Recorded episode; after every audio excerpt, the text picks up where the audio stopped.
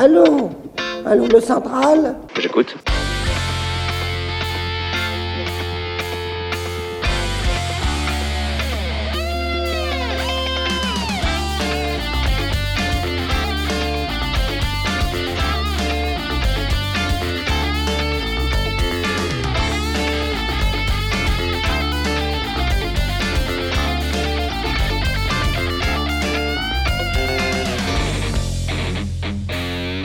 Bonjour à tous, bienvenue sur ce quatrième épisode de la Libre Antenne ERFM.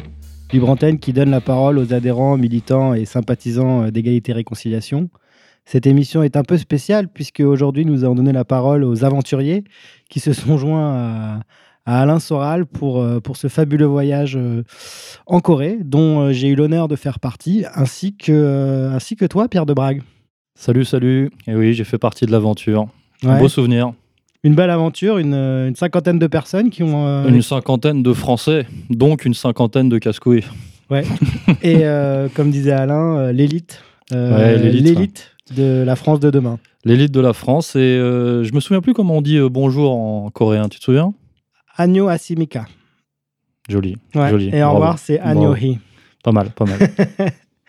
Ok. Je me remets à peine du voyage hein, parce que c'est vrai que c'était assez chargé. Je parle pas forcément du décalage horaire, mais euh, on avait un programme très très dense là-bas. À la coréenne.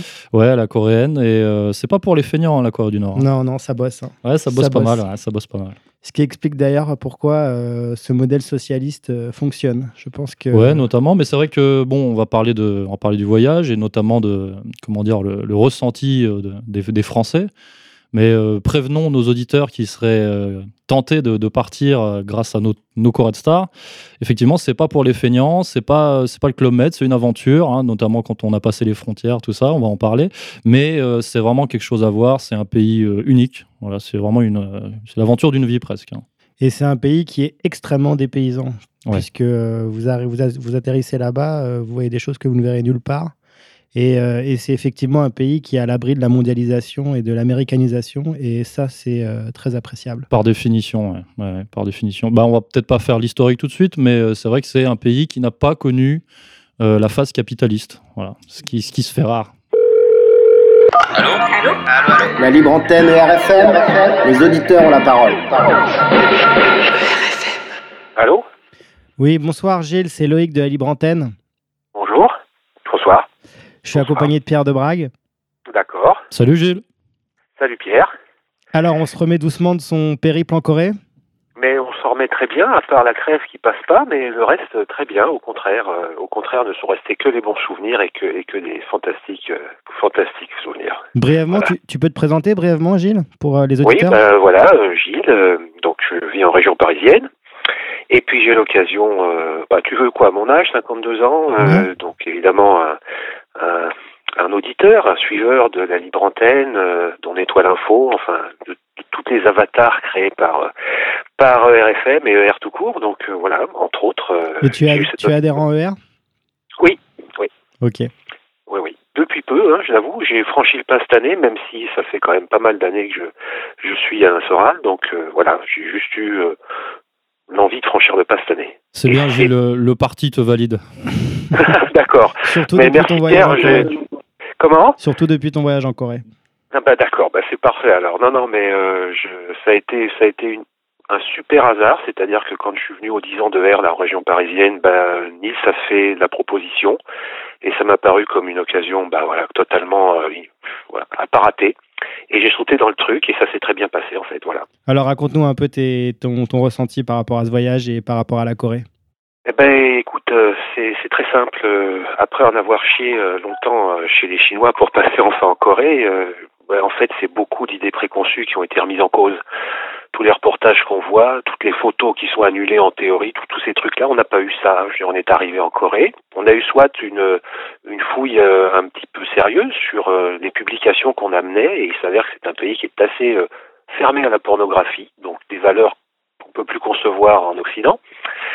C'est un pays qui, euh, ma foi, nous a accueillis avec tout son cœur, avec tout, tous ses moyens. On a été mangé. Je ne sais pas franchement si tous les Coréens mangent aussi bien que ce qu'on a mangé tous les soirs. On a eu des guides qui avaient le sourire tout le temps, qui étaient disponibles. Et puis on a, moi j'ai découvert pas mal de choses de l'histoire de la Corée d'une autre manière que ce qui était raconté évidemment dans les médias officiels. On a fait le musée de la Révolution, on a fait le musée de la guerre, on a eu des guides à chaque fois charmantes. On a eu la chance d'avoir des guides charmantes. Et, et moi j'en ai une, ex, une excellente, euh, enfin, un excellent souvenir parce que c'est pratiquement un des seuls pays où quand on rigolait le soir, on pouvait dire ce qu'on voulait sans être emmerdé. Voilà. Et haut et fort à table. Toi, tu, tu voyages beaucoup, euh, Gilles? Pas tellement, je suis plus euh, bon Europe, machin, des trucs qui qui sont pas franchement euh, des paysans, mais euh, mais là j'en ai pris plein la vue en peu de temps, plein la vue. Et bon avec avec euh, je te dis un accueil fantastique et ça ça je pourrais pas l'oublier et je n'exclus pas si l'occasion se représente d'y retourner, hein, ça c'est sûr. Ça, Oui, c'est bah, c'est vrai qu'on peut passer un petit coucou à nos, nos guides et interprètes hein, là-bas qui ont vraiment été euh, au top. Guide qui Alors, parlait, guide qui parlait français, hein, il faut le dire. hein. Oui, qui parlait parlait parfaitement français. hein. Parler parfaitement, Parfaitement français. parfaitement français, parfaitement anglais. hein. Voilà, les deux. Et moi, j'ai été carrément surpris parce que quand il y a eu cette conférence de cet intellectuel qui nous a expliqué pendant une heure la, la, le juche, mais comme elle nous a dit, c'est un peu trop vaste pour vous le faire en une heure, mais elle s'est mise à notre niveau. Son interprète, qui s'est excusé deux, trois fois pour son mauvais français, a réussi à traduire ce que conceptuellement on essayait de lui... Enfin bref, des gens modestes. Et quand j'ai remercié à la fin Monsieur Jou, donc euh, euh, Monsieur qui était un peu responsable de, notre... euh, Délégation. de notre séjour, voilà, de notre délégation, et il m'a dit ne me, ne me remerciez pas, remerciez le pays. Voilà, c'est des gens, j'ai vu au travers de leur musée de la Révolution, de leur musée de la guerre, des gens qui sont fiers de leur histoire, qui, ne, qui renient pas leur combat, et qui suivent, et ça on peut pas le comprendre quand on n'y est pas allé, je crois qu'ils suivent volontairement et de plein gré leur leader, parce que les trois qu'il y a eu, les trois qu'on connaît, sont des gens qui ont vraiment travaillé pour leur pays et il y a peut-être des contreparties un peu un petit peu moins drôles qu'en France, c'est sûr, il n'y a pas d'internet, ils ont peut-être pas les libertés qu'on a, mais d'un autre côté, ils n'ont pas non plus la décadence. J'ai vu des rues très propres, j'ai vu des gens enfin j'ai vu des gens équilibrés qui m'ont pas paru être stressés ou opprimés par le par le régime. J'ai vu des voitures, enfin j'ai vu des trucs que j'ai l'impression on ne veut pas nous faire voir à la télé. Voilà, c'est clair ça. Mais c'est clair que ça, ça contraste par rapport euh, euh, à, l'Occident. Et, euh, et c'est vrai que quand on se balade dans les rues de Pyongyang, euh, on sent une certaine sérénité. Une sérénité, oui, tout à fait. Et un vraiment un calme, une tranquillité. Et même le soir, quand on est sorti les premiers soirs, on était étonnés parce qu'il y avait de la musique dans, dans les rues de Pyongyang. Une musique calme, limite musique un peu méditative, et de temps en temps entrecoupée de. Alors je peux pas vous dire ce que c'était, c'était du slogan euh, politique ou, ou de l'information, je sais pas, mais il y avait cette présence musicale apaisante. On était tous surpris. Ça nous a tellement coupé de notre bruit, de notre chaos. euh, pour ceux qui sont en région parisienne, en tous les cas, le fait d'être une semaine ou 4-5 jours là sans capter rien, on a tous vécu ça comme un bonheur énorme. Ouais, pas de mail qui tombait, pas de courriel, pas de, enfin rien, de la tranquillité entre gens qui pouvaient se parler et avec des gens ouverts qu'on a pu euh, qu'on a pu quand même côtoyer relativement librement, pas du tout encore ce qu'on nous en dit. Et, et même le soir du premier de l'an, il y en a un, un d'entre nous qui est un petit peu plus, euh, un petit peu plus, euh, enfin qui a osé un peu plus de choses, il a carrément été faire des selfies avec les Coréens. Et les Coréens ont d'eux-mêmes demandé des selfies avec lui. Et c'est vrai que les gens nous ont souhaité la bonne année en coréen. Ils étaient contents de nous voir, étonnés certainement. Et après, on a eu des poignées de main, des bon, franchement pas du tout un peuple fermé aux autres. Et je pense qu'on a beaucoup de leçons d'humilité, de, leçons de voilà, on a basculé dans. J'ai posé la question à cet intellectuel. Je lui pensez-vous que nous, au stade où on, en soit, on puisse encore, euh, on puisse encore rêver de faire une révolution et, et d'arriver euh, à quelque chose de plus équilibré que ce qu'on vit? Et elle m'a dit bon, si vous êtes là, c'est que quelque part, euh, il y a des gens qui veulent la révolution, mais je pense que c'est clair aussi que ça se fera pas sans sans prise de risque ou sans un jour, euh, voilà, être un peu plus euh, un peu plus courageux que juste derrière son écran à balancer des postes, c'est sûr. Ok, super Gilles. Euh, pour conclure, qu'est-ce qui t'a marqué, le lieu qui t'a le plus marqué, ou je sais pas, un moment qui t'a le, qui t'a le plus marqué là-bas? Alors émotionnellement, je pense qu'il y a le feu d'artifice avec le petit missile, la tour du Juche, les drapeaux coréens et le feu d'artifice derrière, ça c'est un peu le côté symbole du petit pays qui refuse de fléchir et qui dit voilà, euh, je lutte, je, n'ai pas de moyens, mais je lutte. Et ce qui m'a marqué aussi, bah, c'est le courage des, des gens qui travaillent, et notamment du fait qu'ils sont privés de toute infrastructure, enfin tout matériel de chantier, et que les gars ont un urbanisme galopant, et que ce sont les militaires qui, qui montent les sacs de sable à la main. On les a vus, on ne les a pas cachés. Les gars bossent, ils bossent pour leur pays, ils sont contents de bosser pour leur pays. Je connais plus ça en Occident. Voilà. Ok, c'est clair. Super, merci Gilles. Merci pour Mais je t'en euh, prie, merci à vous, et puis bonne soirée. Bonne soirée, Gilles. À bientôt. Ciao. À bientôt, ciao. Ouais, bah pour rebondir ce que disait, euh, sur ce que disait Gilles, euh, l'urbanisme, est-ce que ça t'a marqué, toi, Loïc? Bah écoutez, j'ai j'ai trouvé que c'était un pays euh, qui était développé, qui avait des infrastructures, euh, un pays qui fonctionne, euh, bien loin euh, des clichés euh, qu'on peut avoir sur les pays du tiers-monde. Bah justement, franchement, Pyongyang, c'est pas le tiers-monde. hein. Non, c'est pas du tout le tiers-monde. Moi, je connais juste le Vietnam, et j'adore le Vietnam, hein, mais le Vietnam à côté, c'est pas du tout aussi développé. hein. Ouais, ouais. Ouais. Non, non, mais c'est un pays industriel, ça se sent. c'est un pays de, de travailleurs. chacun est à sa place. chacun travaille. on voit les gens faire des petits boulots sans rechigner. Euh, je sais pas si tu te rappelles aussi les, hum, ces jolies euh, hum, euh, policières qui s'occupaient de la circulation sur les carrefours de Pyongyang. Mais moi, j'ai- j'aime l'autorité de toute manière. C'était c'était quelque chose à voir. Elle, le faisait avec énormément de, de dévouement. Et, euh, et voilà, et on sent que c'est des gens qui, euh, ouais, qui, qui ont le cœur à la tâche. Et, euh, Et surtout en termes d'urbanisme, ce qui m'a marqué, moi, c'est l'espace. hein, sur le- les places sont immenses et la largeur des avenues aussi, c'est extrêmement large. Il n'y a pas le côté confiné, exigu, on se monte dessus. Là, c'est vraiment, bon, c'est à la soviétique aussi. ouais, hein. C'est exactement ça. Ouais. C'est quelque chose que tu peux voir à Moscou. C'est un peu, un peu la même idée à Moscou avec ses grandes avenues pour les parades. Euh, moi, d'ailleurs, ça m'a un peu fait penser à Moscou, euh, Pyongyang, par, par certains aspects. Euh, après, euh, ce qu'il faut dire aussi, c'est que c'est une ville qui a été rasée à 100% Bah, c'est ce que j'allais dire. euh, c'est pendant Pyong- la guerre. Pyongyang, c'est une ville nouvelle, quoi. Voilà. Vraiment. Donc euh, c'est vrai qu'il n'y a pas trop trop de vestiges du passé, mais, mais c'est une ville qui est plaisante, qui est propre, on se sent clairement en sécurité. Et surtout, ce qui est très frappant, c'est qu'il n'y a absolument pas de publicité. Oui, il n'y a pas de publicité. Ben, en Corée du Nord, il n'y a pas de publicité, il n'y a pas de mendiants, il n'y a pas de- il y a pas Voilà. d'insécurité, comme tu l'as dit, il n'y a pas d'immigration, Voilà, Il n'y a pas de migrants. il n'y a, pas de- il y a pas de chômage, euh, il n'y a pas de mariage gay, il n'y a pas de gay pride, il n'y a pas de féministes, euh, il n'y a pas de journalistes Voilà. hein, pour nous expliquer euh, la vie. Donc euh, rien que pour Voilà. ça, c'est un... Il n'y a pas de pollution, Il n'y a pas de pollution. puisque c'est un pays écolo. Ouais, c'est vrai. Et j'ai envie de dire, comme le disait Gilles, il n'y a, pas- y a pas de, de réseaux sociaux, de Facebook, et toutes ces conneries. Et, ils ont Internet quand même. hein. Oui, ils ont Internet quand même, ils ont leur intranet.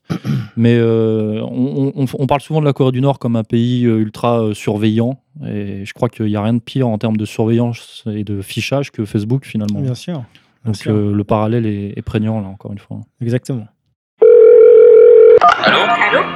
La libre antenne et RFM, les auditeurs ont la parole. Oui, allô Oui, salut Pierre, c'est Loïc de la Libre Antenne. Je suis accompagné Oui, de, bonjour, de, de Pierre de Brague. Comment tu vas? Très bien, très bien.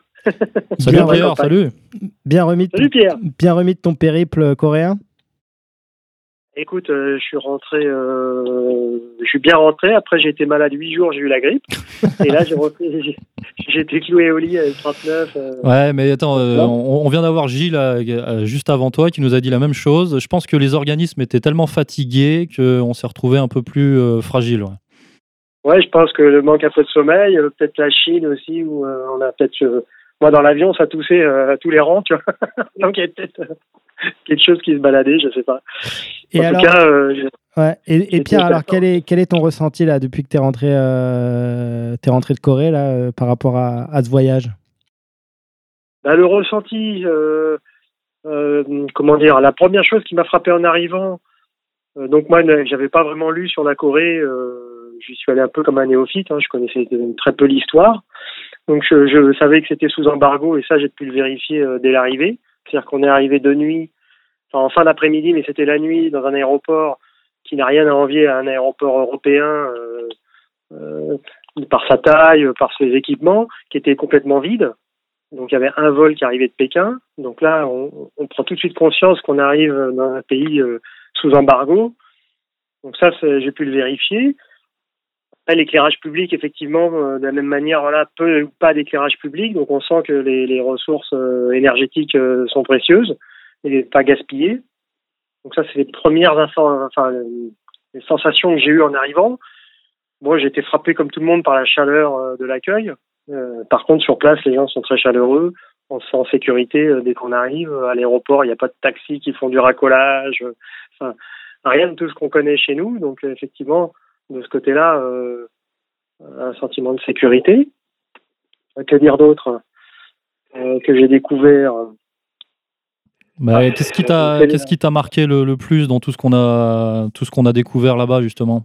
Euh, Ce qui m'a marqué, bah, c'est cette volonté des, des Nord-Coréens de vouloir nous montrer euh, que leur pays fonctionne bien malgré toutes les difficultés qu'ils ont. Donc moi j'ai été assez euh, émerveillé par leur volonté de nous montrer euh, les infrastructures euh, que l'on a chez nous, de loisirs, de, bien-être, de, la vie de tous les jours. le métro, ils ont des, des, rames modernes comme ils ont des rames anciennes.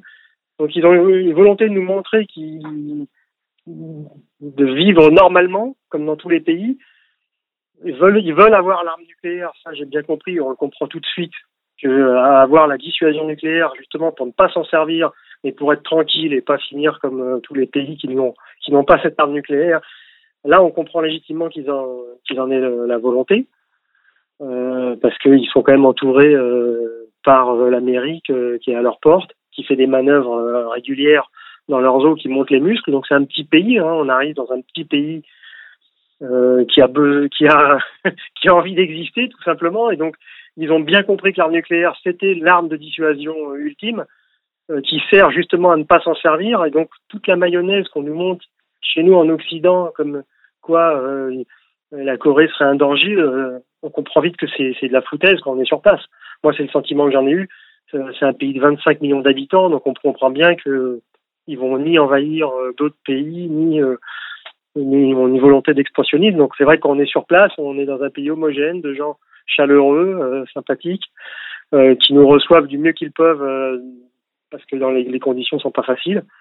Euh, bah, comme je vous l'ai dit, hein, euh, pénurie d'électricité, des choses comme ça, que j'ai connues en Arménie dans les années 90. Hein. On se baladait à la lampe de poche aussi le soir à Yerevan. Donc euh, c'est pas euh, c'est pas que propre euh, à la Corée du Nord. Hein. Il y a eu des pays qui sont passés par là. La, toi Pierre, t'as, toi Pierre, t'as beaucoup voyagé, hein, je crois. T'as un parcours de globe bah, Moi, j'ai surtout sillonné.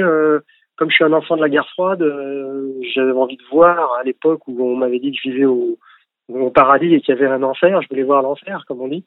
Et donc j'ai pu sillonner, euh, curieusement, j'ai pu sillonner l'URSS, enfin l'ex-URSS, au tout début de l'ouverture, ce qui m'a donné cette chance de pouvoir voyager euh, de manière euh, totalement libre dans un décor euh, qui, qui, était un décor de l'URSS. Et, et, du coup, est-ce que tu que... as vu des parallèles avec la, la Corée du Nord? Ah oui, beaucoup de parallèles, puisque déjà, on s'est pas basé sur une économie de marché.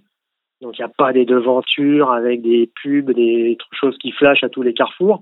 Donc on arrive dans des euh, dans des rues euh, qui sont assez gaies parce qu'il y a beaucoup de couleurs en Corée, chose qu'il n'y avait pas dans les pays de l'Est. au tout début des années 90, il y avait moins de couleurs parce qu'on est quand même arrivé en hiver et dans tous les pays, euh, quels qu'ils soient, l'hiver, euh, il y a moins de gens dans la rue, les gens sont couverts, donc les visages, on les voit moins qu'en été. Enfin, je veux dire, bon, ça c'est propre au climat où qu'on soit. Et là, finalement, les gens sont bien habillés. Euh, on est à Pyongyang, dans la capitale, qui a un petit peu des airs de province parce qu'il y a moins de monde que dans nos villes, un peu moins de voitures, évidemment, donc moins de bruit. Euh. Bon, la publicité absente, ça, ça fait du bien. Je veux dire, c'était ce qu'il y avait euh, dans les pays de l'Est à l'ouverture. C'est vraiment reposant de ne pas avoir des pubs à tous les carrefours qui nous vendent la même chose. Donc après, les magasins, bah, c'est toujours un peu déglingue parce que comme ils sont pas habitués à une économie marchande où il faut susciter le désir, à chaque coin de rue. Du coup, euh, bon, bah, tout est un peu mis en vrac dans les étalages. Mais ça, c'est pas, c'est pas du tout dérangeant en fait. Euh, je veux dire, c'est, une fausse frustration en fait que, que qui pourraient eux avoir peut-être ou que les gens euh, avaient dans les pays de l'Est une sorte de revanche à prendre sur l'Occident parce qu'ils voulaient des biens de consommation, puis ils en reviennent vite à ça. C'est-à-dire que chez nous, on a des biens de consommation partout, mais c'est pareil, c'est c'est pas pour tout le monde. Hein. Je veux dire, je pensais à ça parce que moi je suis dans la campagne, euh, donc nous on a le droit de circuler librement. Il y a beaucoup de gens qui disent là-bas ils peuvent pas circuler. Moi les paysans qui sont à côté de chez moi, euh, potentiellement ils pourraient rentrer chez Chanel rue Cambon.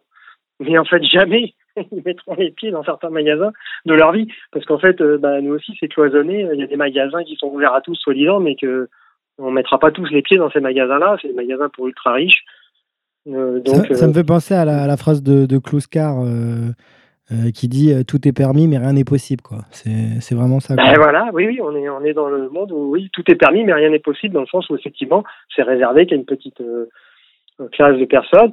Moi je pense qu'en Corée du Nord, vu, vu, vu ce qu'on nous a montré, il y a un système éducatif qui est performant puisqu'ils ils arrivent à faire des virtuoses de piano, des ingénieurs, des... donc ils ont un système éducatif qui est performant. Donc je suppose que par les études, ils arrivent à monter dans la hiérarchie, puisqu'il y a quand même un système hiérarchique. Et c'est vrai qu'il y, y, a une chose qu'il faut dire euh, pour euh, les auditeurs, et ce qui est, ce qui est très frappant là-bas, c'est que quand vous allez dans des, dans des restaurants, euh, les petites serveuses, à la fin du service, se changent et vous font la musique. C'est-à-dire qu'en fait, euh, chacune sait parfaitement jouer d'un instrument, que ce soit de la basse, de la guitare, euh, euh, du chant, des, des, des, trucs traditionnels coréens. Enfin, c'est quelque chose d'assez frappant. C'est-à-dire qu'en fait, ce ne sont pas juste des, ce ne sont pas juste des serveuses, quoi. Elles, sont plus que ça, quoi. Elles, elles participent aussi au spectacle général et à la prestation globale. Elles sont polyvalentes. Elles sont polyvalentes. C'est vrai, c'est vrai. Et puis elles sont charmantes. Il faut, faut, reconnaître qu'en arrivant de Chine, on se retourne pas dans la rue sur euh, la jante féminine. Euh, là, les Coréennes euh, sont charmantes. À l'aéroport, il y a, beaucoup de, femmes, tout en uniforme, souriantes. il y a un côté ouais, charmant. Et en parlant des femmes, y a, moi, il y a une chose qui m'a frappé aussi, c'est c'est leur, leur, leur, vision du féminisme aussi. C'est-à-dire qu'en fait, là-bas, on l'a vu au musée de la Révolution ou au musée de la guerre, les femmes font partie intégrante de, de, de, de, la population, au même titre que les hommes. Euh, et il n'y a pas de débat là-dessus, en fait. Moi, c'est quelque chose qui m'a frappé. Et on ne les sent pas revanchardes comme les féministes qu'on peut avoir en France, qui sont tout le temps à réclamer autant de droits que, que les hommes.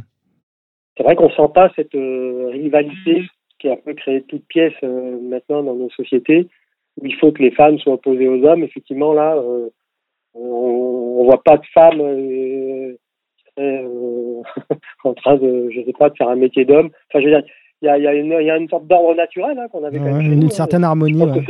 Tout à fait. Ouais, une harmonie, une harmonie naturelle mmh, que, tout à fait. que, nous on a perdu. Mais je vous... Ça nous semble plus, plus naturel, mais là-bas, effectivement, les femmes sont féminines, les hommes sont même plutôt masculin, ouais, même si c'est des asiatiques, donc ils ont un côté. Euh, J'ai pas vu d'homo là-bas. non, non, non. J'en ai pas vu. C'est assez intéressant parce que je, on suppose, hein, moi je vais pas me cacher derrière mon petit doigt, je suppose qu'il y avoir des homosexuels comme dans toutes les sociétés. Mais euh, voilà, il n'y a, y a, pas, de prosélytisme, quoi, ça c'est clair. Non, loin de là, je pense que on ne doit pas le, le, crier sur les toits, euh, ça doit exister.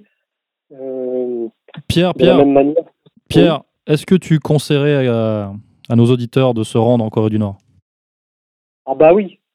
En fait, euh, moi je pense que le meilleur moyen. Moi j'étais un peu surpris. C'est vrai que comme on était nombreux, donc c'était, ça avait des bons côtés. Puis à la fois il y a un peu d'inertie.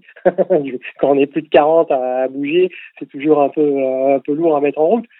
Mais euh, effectivement, euh, y aller peut-être un tout petit peu moins nombreux.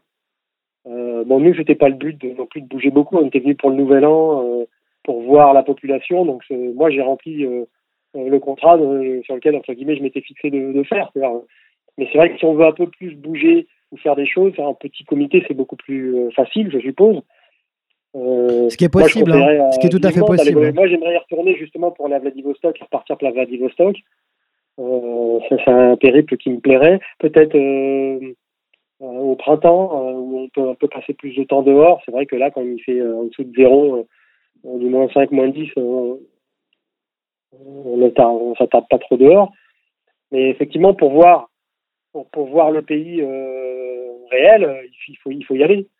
Il faut y aller parce que euh, c'est pas du tout belliqueux comme on me le raconte. Euh, il y a un culte de la personnalité qui est hyper développé, qu'on a du mal à, transposer. C'est-à-dire que si on veut faire des parallèles avec chez nous, c'est impossible, puisque les Coréens, euh, c'est un peuple asiatique, euh, qui ont sacralisé un peu le, le père de la révolution, Kim Jong-il, et euh, non Kim Il Sung et après Kim Jong Il. Donc c'est les, les, deux pères de la dynastie. Effectivement, ils sont euh, sacralisés, chose que nous on a du mal à. C'est vrai, c'est vrai, que c'est, c'est vrai que c'est frappant. Hein. C'est vrai que c'est frappant pour un. Ah, c'est, c'est, quelque chose de, ouais, vrai. de, frappant. Okay. Euh, je sais pas euh, qu'est-ce que ça sera dans 20 ans. Je sais pas si le Kim Jong Un, Kim Jong Un, le, le, le, le leader actuel, perpétuera cette euh, ce culte à son nom, enfin son nom ou pas. Ça, ça c'est quelque chose d'assez étrange qu'on peut pas comparer. Moi, j'ai aucun référent, donc je peux pas dire euh, Euh, Enfin, je pense qu'ils peuvent même pas l'exporter ailleurs. Enfin, c'est vraiment propre à eux. Mhm. C'est leur histoire. En plus, c'est lié à la fois à un culte de la personnalité, avec un mélange historique, puisque tout tourne autour de la libération contre les Japonais, puis contre les Américains. Donc, Oui, c'est un peuple en Euh, guerre. c'est- Ça, c'est clair que c'est un peuple qui, ouais, qui c'est est un toujours peuple en guerre où Ouais. leur, euh, leur passé est imbriqué avec le, le, le- ce culte de la personnalité. Et c'est vraiment le, le ciment, hein. c'est c'est ce qui les unit, hein, cette opposition euh, euh, vis-à-vis des Américains et avant avec les Japonais, c'est c'est vraiment ce qui cimente la, la nation.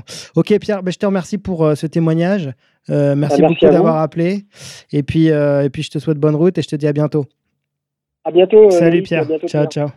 Au revoir. La libre antenne RFM, les auditeurs ont la parole. Allô Salut Pierre, c'est Loïc de la Libre Antenne. Oui. Comment vas-tu? Très bien. Très bien? Très bien. Ouais, Ouais. je suis accompagné de Pierre là. Ouais Oui, euh, l'autre Pierre, ça va? Ouais, ça va et toi? Ouais, ça va, ça va. Tu te remets du voyage Bah écoute, euh, oui, oui, euh, au, bout d'un, au bout de 15 jours, je commence à m'en remettre. Ouais. Ah, mais tu vois, j'ai encore la crème. Ah bah donc, t'es le Décidément. troisième. euh, C'est l'épidémie là. T'es J'ai le encore troisième mal de auditeur. gorge chinois. C'est vrai qu'on a eu, on a eu un temps euh, assez, euh, assez dur, un froid euh, polaire. Ah, mais c'est- c'est putain de chinois, surtout. Si le faire, ils leur filer des saloperies. Alors, avant d'aborder le, le négatif, euh, apparemment chinois, de ton point de vue, on va parler du positif. Ouais. Qu'est-ce que tu retiens de, de ce séjour? Qu'est-ce que je retiens de ce séjour? Euh, Beaucoup d'émotions. Énormément d'espoir. De l'espoir? Ouais. Ouais, par rapport à quoi? Bah, énormément d'espoir, en fait, de voir un peuple, de voir un peuple uni.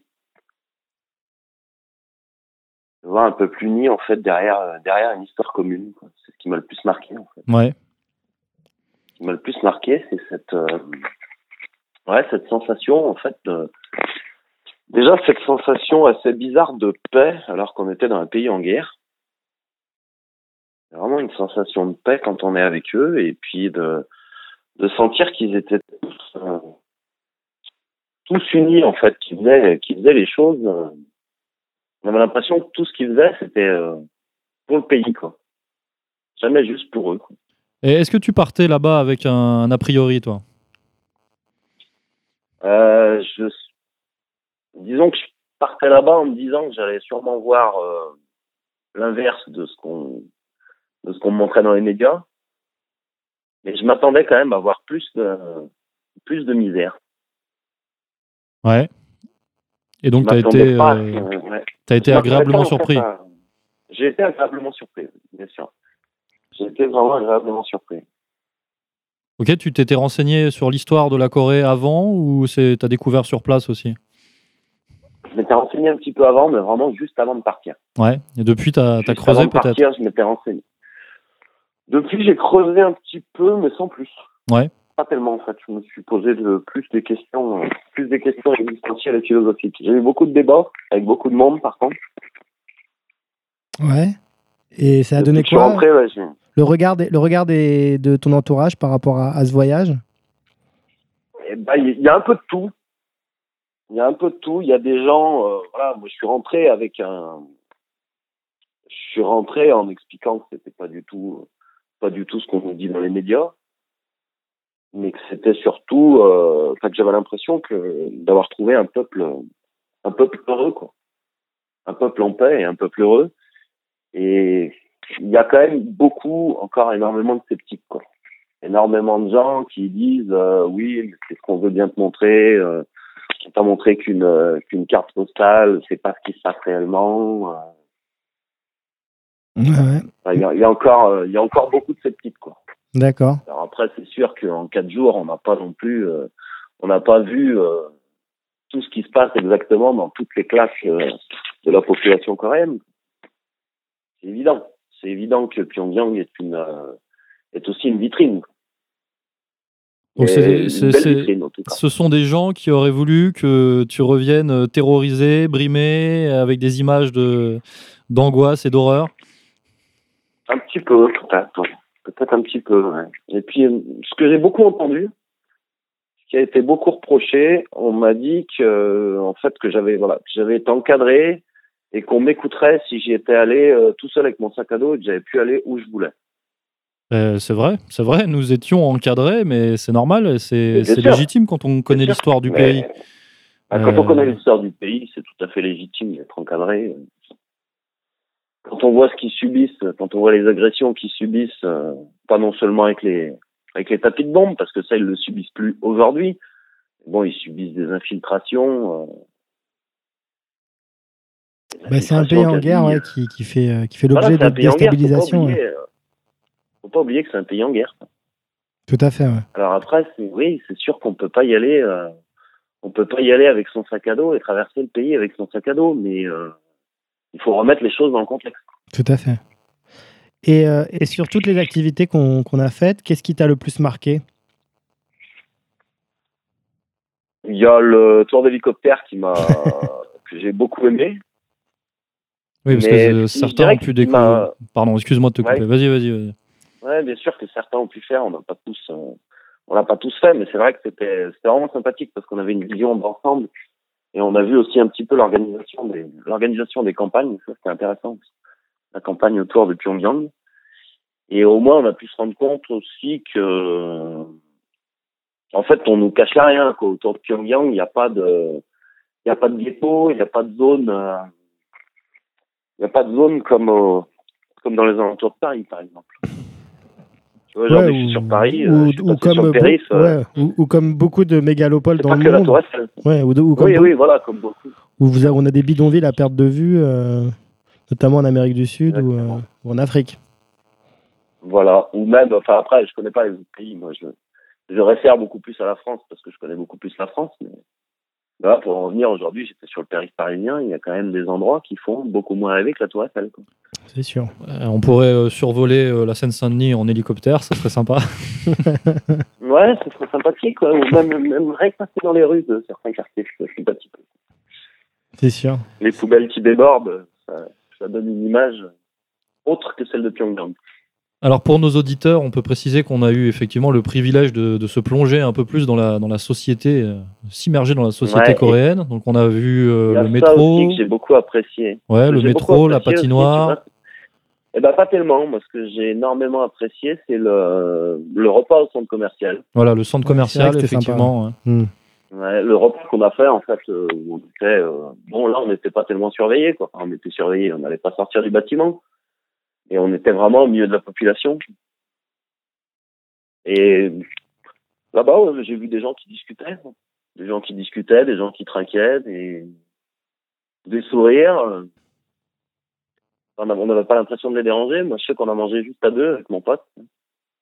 On a mangé juste à deux, vraiment au milieu des Coréens. Il y a la barrière de la langue qui nous a un peu empêché de leur parler. Mais on a vu leur attitude, euh, leur attitude dans le cadre d'un repas qui est aussi bien différente de notre société. quoi. C'est-à-dire? Bah, les gens, oui, prennent, bah, prennent le temps encore de discuter, en fait, c'est sûr. Mmh. ça. Les gens mangent par deux ou trois, euh, ils sont pas tous sur leur téléphone à regarder les infos du reste du monde. quoi. Mhm. Il y a encore, un- il y a encore une convivialité au- autour de la table. C'est vrai. Et qu'est-ce que tu, tu, euh, tu recommanderais donc euh, autour de toi euh, ce voyage en Corée du Nord? Ah oui, je l'ai recommandé à tous ceux, tous ceux à qui j'en ai parlé, je leur ai recommandé de le faire. Mal- malgré le, le passage par la Chine? Malgré le passage par la Chine, disons que ça c'est le petit, euh, c'est le petit côté un peu moins bien, mais, mais c'était sympa aussi. Ok, Après, on, super. on l'a déjà oublié le passage par la Chine. Ouais, c'est clair. Ok, Pierre, bah, je te remercie pour ce témoignage Et ben, je vous en prie. et je te souhaite, euh, je te souhaite bonne route et euh, à bientôt. Merci et puis bonne continuation à vous. Salut. Bon ciao. vent. Ciao, À ciao. bientôt. Salut. La libre antenne RFM, les auditeurs ont la parole. Allô Oui, Alexandre, c'est Loïc, tu nous entends? Oui, je vous entends. Parfait. Je suis accompagné de Pierre de Brague. Bonjour Pierre. Salut, salut. Alors, tu es bien rentré? Euh, oui, oui, je suis bien rentré. D'accord. Et donc, euh, depuis ton retour à Paris, là, quels sont, quel est ton ressenti, tes impressions par rapport à ce voyage? Alors, euh, bah, mes impressions déjà sur les, les Coréens, euh, bah, c'est un, c'est un peuple qui est euh, bien élevé, qui a l'air, euh, enfin qui est calme. Euh, moi, je l'ai vu notamment le, le jour du feu d'artifice. euh, les gens entraient dans le calme, sans se bousculer, euh, sans jeter de pétards. Il n'y a pas de pas de vulgarité. euh.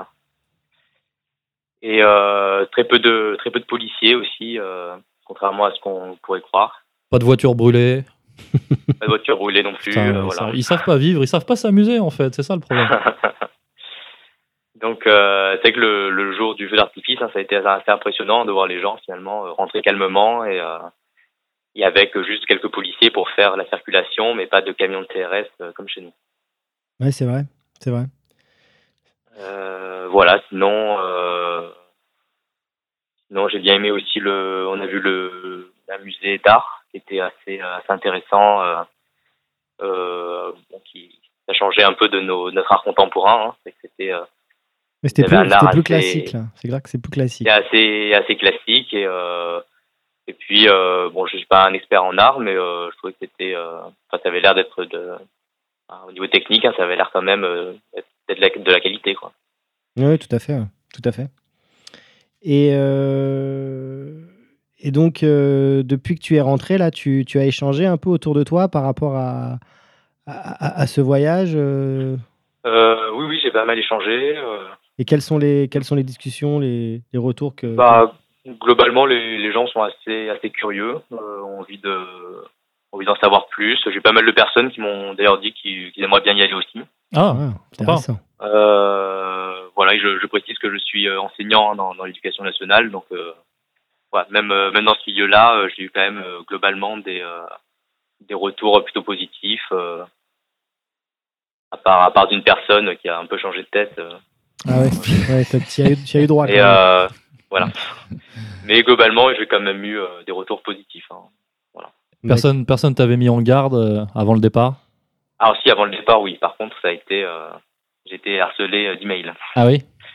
Euh, oui, oui. Bah, avant le départ, effectivement, euh, j'ai eu, euh, j'ai eu le droit à toutes sortes d'articles sur la Corée du Nord, euh, voilà, m'expliquant que les gens n'avaient pas le droit de danser, et ils n'avaient pas le droit de sourire, euh, Ah bah c'était donc. dangereux. Et Voilà, donc- et- droit un et- peu à tout. Et donc, du coup, quand tu es arrivé là-bas, du coup, qu'est-ce qui t'a le, le plus surpris justement par rapport à.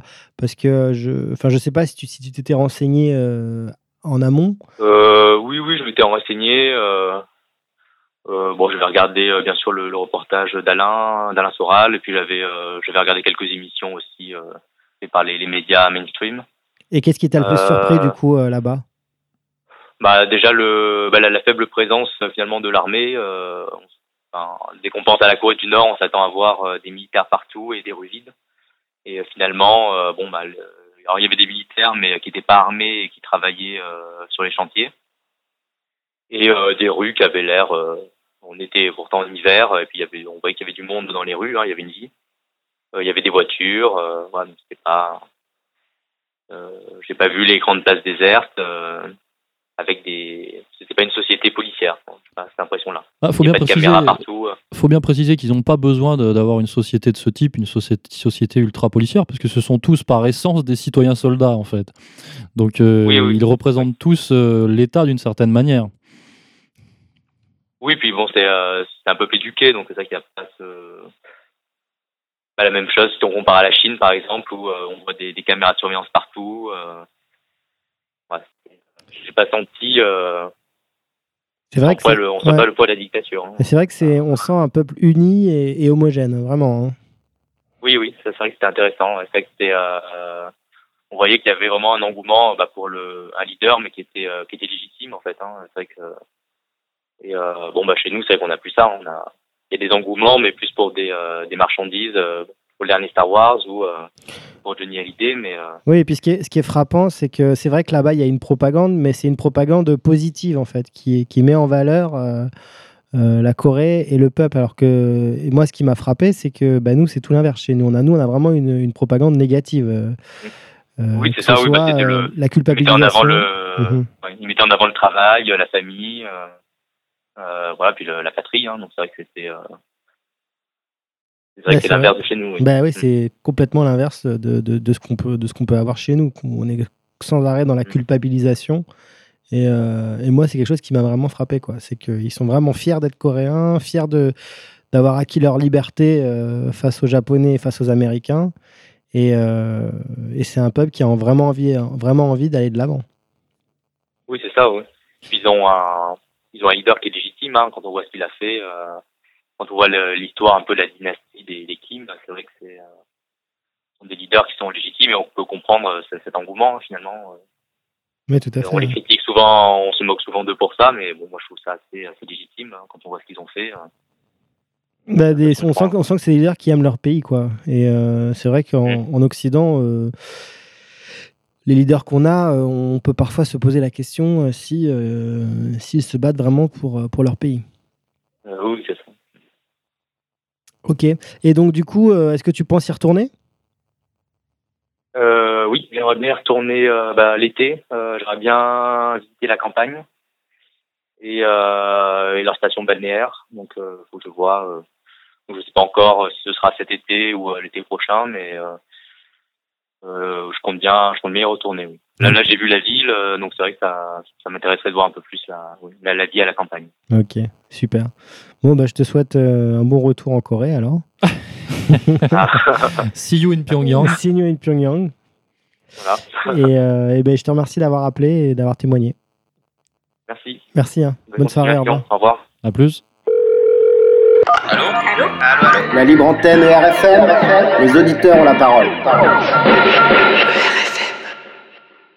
Allô Oui, Valérie, salut, c'est euh, Loïc de la Libre Antenne. Ah, Salut, Ça bonjour. va Je suis accompagné de Pierre de Brague. Ah, bonjour Pierre. Salut Valérie. Alors, bien remis de ton périple coréen Euh, bienvenue, oui, oui, oui, très bien. Ouais.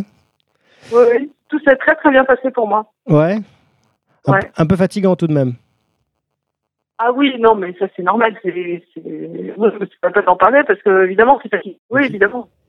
Ouais. Oui, j'étais bien contente de rentrer d'ailleurs. Ouais, ouais, bah, j'imagine, ouais, parce que c'était, euh, c'était, c'était quand même intense. Donc oui, euh, Valérie, raconte-nous un peu euh, bah, tes, tes- ton sentiment, ton ressenti par rapport à ce voyage et euh, de- depuis que tu es rentré là, qu'est- qu'est-ce que, qu'est-ce que, qu'est-ce que, qu'est-ce que ça te fait tout ça Ben, euh, en- en- là, on a, on a vraiment l'impression d'être euh, d'être ailleurs. Et Ouais. euh, c'est très difficile à raconter. Et euh, les gens ne, ne, ne se représentent pas parce que parce que je dis c'est une sorte d'isolement parce que les, les gens ne se représentent pas ce qu'on peut vivre dans un pays comme la, la Corée du Nord.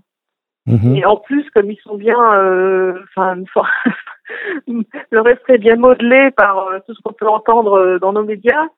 Euh, je veux dire, les, ils cherchent même pas à savoir, quoi. T'as eu des conversations là avec des amis, euh, des proches euh, sur ce voyage? Ouais, ça c'est intéressant. Avant le départ et au Bah, retour. avant le départ, euh, av- avant le départ, les gens avaient très peur pour moi Ah oui. parce qu'ils croyaient sincèrement que c'est très étrange parce que euh, je, je trouvais que les, gens n'étaient pas très curieux en fait. On avait l'imp- j'avais l'impression que euh, ils savaient déjà, euh, ils savaient déjà euh, plein de choses. En l'occurrence, Mhm. qu'ils avaient entendu à la télé. Et donc, euh, j'ai- pas eu beaucoup de questions en réalité. D'accord. Ouais, ouais. Ils- Les gens avaient peur pour toi, tu disais. Oui, oui, ils avaient peur que je ne. Et, et, et j'ai trouvé euh, tr- très bizarre, enfin, sauf les gens qui s'intéressent vraiment à la géopolitique, qui sont vraiment très peu nombreux, Ouais. euh, j'avais j'avais pas de questions et, et pour peu que je dise euh, des, des aspects euh, euh, bien que j'ai trouvé sympa, euh, alors euh, tout de suite euh, je sentais que j'étais soupçonnée d'en- d'endoctrinement ou de euh, voilà, il y en a une qui m'a dit bah ça y est, euh, ça y est, t'es piqué toi aussi ou choses Ah comme ouais. ça, des, Ah ouais, d'accord. Mais mais euh, et bon finalement euh, bah voilà, j'ai j'ai vécu ce que j'ai vécu et bon je me le garde pour moi quoi. Voilà. Mm, D'accord. ouais. C'était difficile en fait de faire partager euh, ce voyage autour de toi. Euh, oui, oui, oui, parce qu'en fait, euh, c'est vrai que les gens en général voyagent dans, pour le loisir. C'est un loisir, donc ça fait pas, ça fait, ça doit pas le faire réfléchir, même si, même si on peut aller très loin, même si on peut vivre des expériences un peu bizarres ou quoi que ce soit. Euh, en fait, les, les, les gens sont en, gros euh, toujours sur, euh, comment dire, le euh, c'est une c'est une détente par rapport à ce qu'ils vivent au travail le reste de l'année. Mhm. donc ils comprenaient pas trop la, ils comprenaient pas trop ta destination alors. Et, et puis le, le, tourisme politique, hein, puisque c'était de ça qu'il s'agissait. En fait, euh, euh, c'est, ça paraît comme une espèce de, d'extravagance, quoi. Enfin, voilà. Euh, donc, euh, j'ai pas trop discuté avec les avec les gens, les gens, les, où ils s'en foutent ou disent que, que je suis un peu un peu taré ou euh, bon voilà. Quoi. Finalement, si t'étais si t'étais parti à Ibiza ou à Tel Aviv, ça serait mieux passé, quoi. Ah bah Ibiza, oui, certainement mieux. Bah, Tel Aviv, je sais pas trop. comment comment ça il, paraît qu'il y a une vie nocturne vachement intense à, Tel Aviv. Oui, voilà, le voilà, c'est ça. C'est ça, oui. On, on, peut comprendre qu'on voyage pour euh, pour aller en boîte de nuit, euh, des choses comme ça, mais mais, mais pas tellement pour euh, pour s'éveiller comment dire. Euh, non, mais ça, parce que ça, ça permet de prendre grande distance par rapport à, à, notre, à notre mode de pensée, parce que eux, ils sont ils sont pas dans la consommation comme nous. Et, et même nous qui qui enfin qui, qui essayons d'être un petit peu différents. Quand même, euh, on, a des comportements de consommateurs quand même. Hein, euh, on est quand même bien euh, là-dedans aussi, quoi. Et ça permet de prendre une, distance très saine. Hein, ça permet de repolitiser en fait. oui, tout à fait. Ça permet en fait de revenir avec un esprit vraiment critique sur, euh, sur l'Occident et, et, sur les sociétés dans lesquelles on vit. Alors déjà, je vous trouve euh, bien médisant par rapport au pays des droits de l'homme. Hein. et puis, non, c'est vrai, il faut, le, il faut le stipuler à nos, nos auditeurs, c'est quand même le, meilleur endroit pour, euh, pour une mise en abîme par rapport à la société française actuelle, la société néolibérale. oui, bon, bah, ils ont, comme on dit, il n'y a pas pire sourd que celui qui ne veut pas entendre. Hein. Mmh, tout à fait. donc, euh, c'est vrai que quand euh, ils, sont contents si je leur dis que, par exemple, euh, il n'y a pas grand monde dans les rues ou des choses comme ça, parce que ça confirme le fait que, enfin, il n'y a, pas une vie trépidante comme chez nous ou comme en Corée du Sud. Mais il y avait quand même des gens dans les rues à Pyongyang. Enfin, moi j'ai trouvé la, moi, j'ai trouvé la, la, la, la, vie, la vie de la ville assez animée. Euh, oui, mais enfin bon, c'est c'est pas c'est pas ce qu'on peut voir. Enfin, je, je suis jamais allée à Séoul, mais euh, je sais pas oui, c'est pas la euh, frénésie des, des, des, villes occidentales, ça je te l'accorde. Mais bon, quelque part, c'est quelque part c'est reposant. Ah oui, oui, oui, non, ben oui, d'accord. Euh, mais, par exemple, dire qu'il y a, y a moins de monde que chez nous, euh, bon, bah ça, ça les conforte dans, dans les, leurs. Oui, voilà, Mais dire que dire que c'est reposant, c'est ah oui, mais finalement, ouais. t'es es complice ou quelque chose comme ça. Donc, euh, donc c'est vrai que parfois je me demande si j'ai passé ce voyage pour rien parce que parce que je peux je peux pas trop en parler sauf aux, gens euh, qui, qui l'ont fait aussi. D'accord, mais pour toi euh, pour toi j'imagine que ça a été quand même très instructif. Ah oui, oui oui oui oui oui. Ah oui. Enrichissant. Ah oui, je suis très content. Ah oui, ah oui oui oui oui. Ah oui, c'est c'est l'envers c'est c'est un peu l'envers de notre décor quoi, c'est ça qui est intéressant. Euh, bon, j'aurais préféré faire plein, plein, de choses en plus, mais bon, avec, euh, je sais pas, c'est cinq jours, je crois. Oui, et puis c'était, c'était déjà assez chargé comme, comme programme. Ah oui, c'était. c'était pas de charge.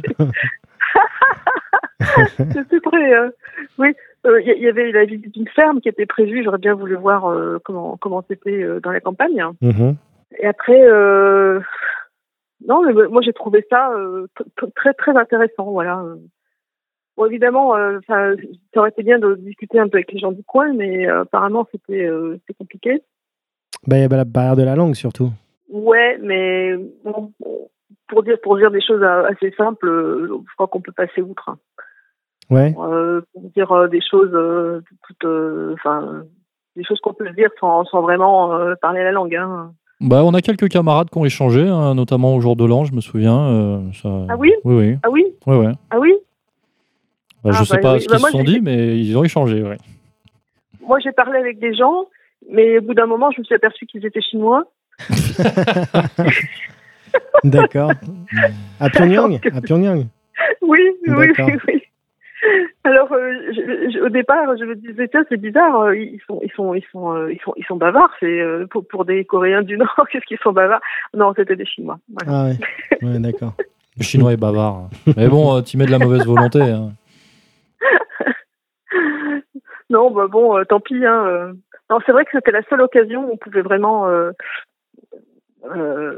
approcher quelqu'un et, dire quelque chose.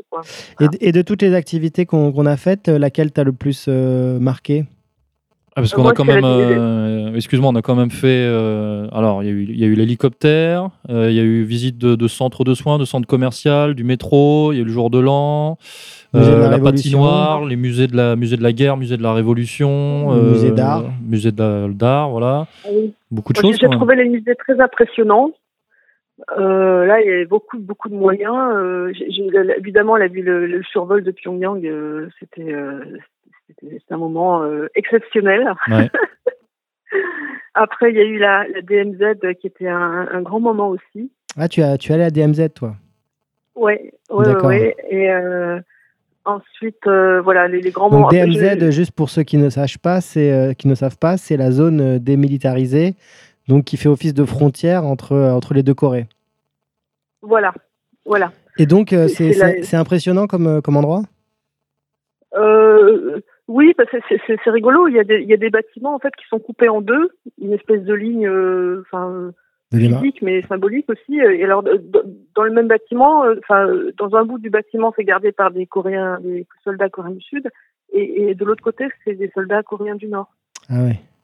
Ah, c'est euh, c'est- rigolo. On n'a pas vu de, de touristes. euh, il paraît que des fois, on voit des touristes en face euh, qui, qui, qui vont aussi à la DMZ, mais par l'autre côté. Mhm. Bon, là, il n'y en avait pas. Par la Corée du Sud, tu veux dire La Corée du Sud. Après, euh, euh, on avait un, militaire, euh, militaire guide touristique. Alors, avec lui, on pouvait se faire prendre en photo euh, autant qu'on voulait. On a, on a profité de lui.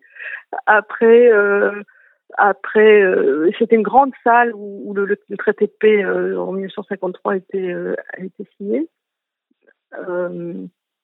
Et donc, donc c'était, euh, oui, ça c'était ça, c'est intéressant aussi, très intéressant. Mhm. Mhm. Et est-ce que Donc, tu Là, je pas venue. ouais, on- malheureusement nous on est parti un peu plus tôt. Et est-ce que tu est-ce que tu penses y retourner? Ah oui, pourquoi pas, oui. Oui, oui, oui, oui. Ah, Mais alors, euh, euh, ce serait pour approfondir un petit peu, mais euh, pour peut-être, euh, euh, enfin, je sais pas si c'est possible de passer un peu de temps avec des gens, quoi. Enfin, des. bon. Moi, j'ai bien aimé les gens, mais je les ai vus comme ça. euh, Il y, avait le personnel de l'hôtel, il y avait, le personnel euh, qui nous encadrait, quoi. Mais euh, bon, ça donne, une petite idée quand même de, la, sensibilité locale, comment les gens ressentent les choses. hein. Enfin, on, on sent le, on sent le manque hein, quand même. hein. On sent qu'il y a quand même, qu'ils sont en période de restriction. Hein. Oui, sous son embargo effectivement, c'est pas c'est Ouais, pas facile. ouais. Ok, ok. Bon bah merci beaucoup euh, Valérie pour ce témoignage et euh, et à bientôt. Peut-être sur À libre bientôt. antenne. Bonne soirée. bah, à bientôt, à, à bientôt à Pierre de Braz à, à Toulouse. Ah, effectivement, eh ben, écoute, je fais mon autopromotion puisque Valérie est dans la région de Toulouse et je Oui. suis moi-même en conférence à Toulouse le 27 janvier, Le 27. euh, voilà, avec Louis Alexandre sur le thème de, du macronisme. Voilà. Tout un, Oui, tout un la- programme. oui. D'ailleurs, on pourra Bon. faire un parallèle avec la Corée du Nord. On se fera un, on se fera un petit plaisir. oui. oui, il y aura des choses à dire. ouais. Ok, merci Valérie, bonne, euh, bonne, bonne soirée. Bonne soirée, au revoir. À plus. La libre antenne et RFM, les auditeurs ont la parole. Auguste euh, nous a rejoint dans les studios de la Libre Antenne. Bonjour, bonsoir. Salut Auguste. Alors Auguste, tu as fait partie du, du voyage? Oui, des, des 45, 50 personnes, je ne sais plus. Ouais, des 45-50 Un- un gros- Français. Un hein. gros troupeau de, de Français qui malheureusement n'a pas dérogé à sa réputation d'être un peu bordélique. hein. Ah, c'est vrai qu'il faut le dire, on, on a, comment dire, on a, on a rendu honneur à la France. On s'est comporté vraiment comme des Français. Ce hein. qui contrastait avec la rigueur coréenne. Ouais, app- apparemment, euh, bon, moi je- personnellement, je me suis excusé un peu à la fin, auprès des guides, mais ils nous ont dit qu'ils avaient eu pire. Donc bon, c'est Ouais. peut-être parce qu'ils étaient polis, ils ont dit ça. Alors, précisons-le, parce que c'était assez historique, nous étions la plus importante délégation euh, qu'ils ne- qu'ils n'ont- qu'ils n'aient jamais eue, je crois. hein. 50 personnes quand même, d'un coup. Bah, je j'ai pas eu de confirmation officielle, mais en tout cas, ils étaient très impré... Enfin, les guides étaient, euh, ils n'arrêtaient pas de nous dire que c'était assez impressionnant comme groupe. Et partout où on allait, effectivement, on nous regardait avec des grands yeux. Ouais, euh, ouais.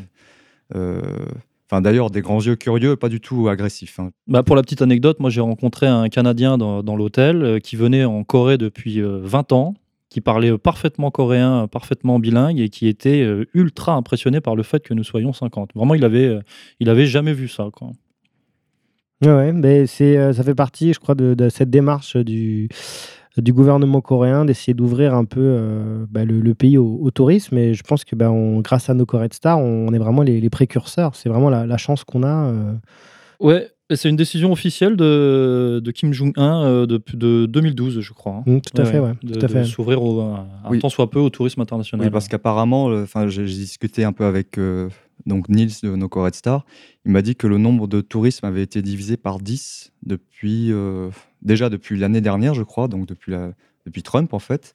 Et euh, déjà, euh, ça s'était dégradé déjà en fait avant. Enfin, le, le nombre avait di- été en, en baisse tendancielle depuis quelques années.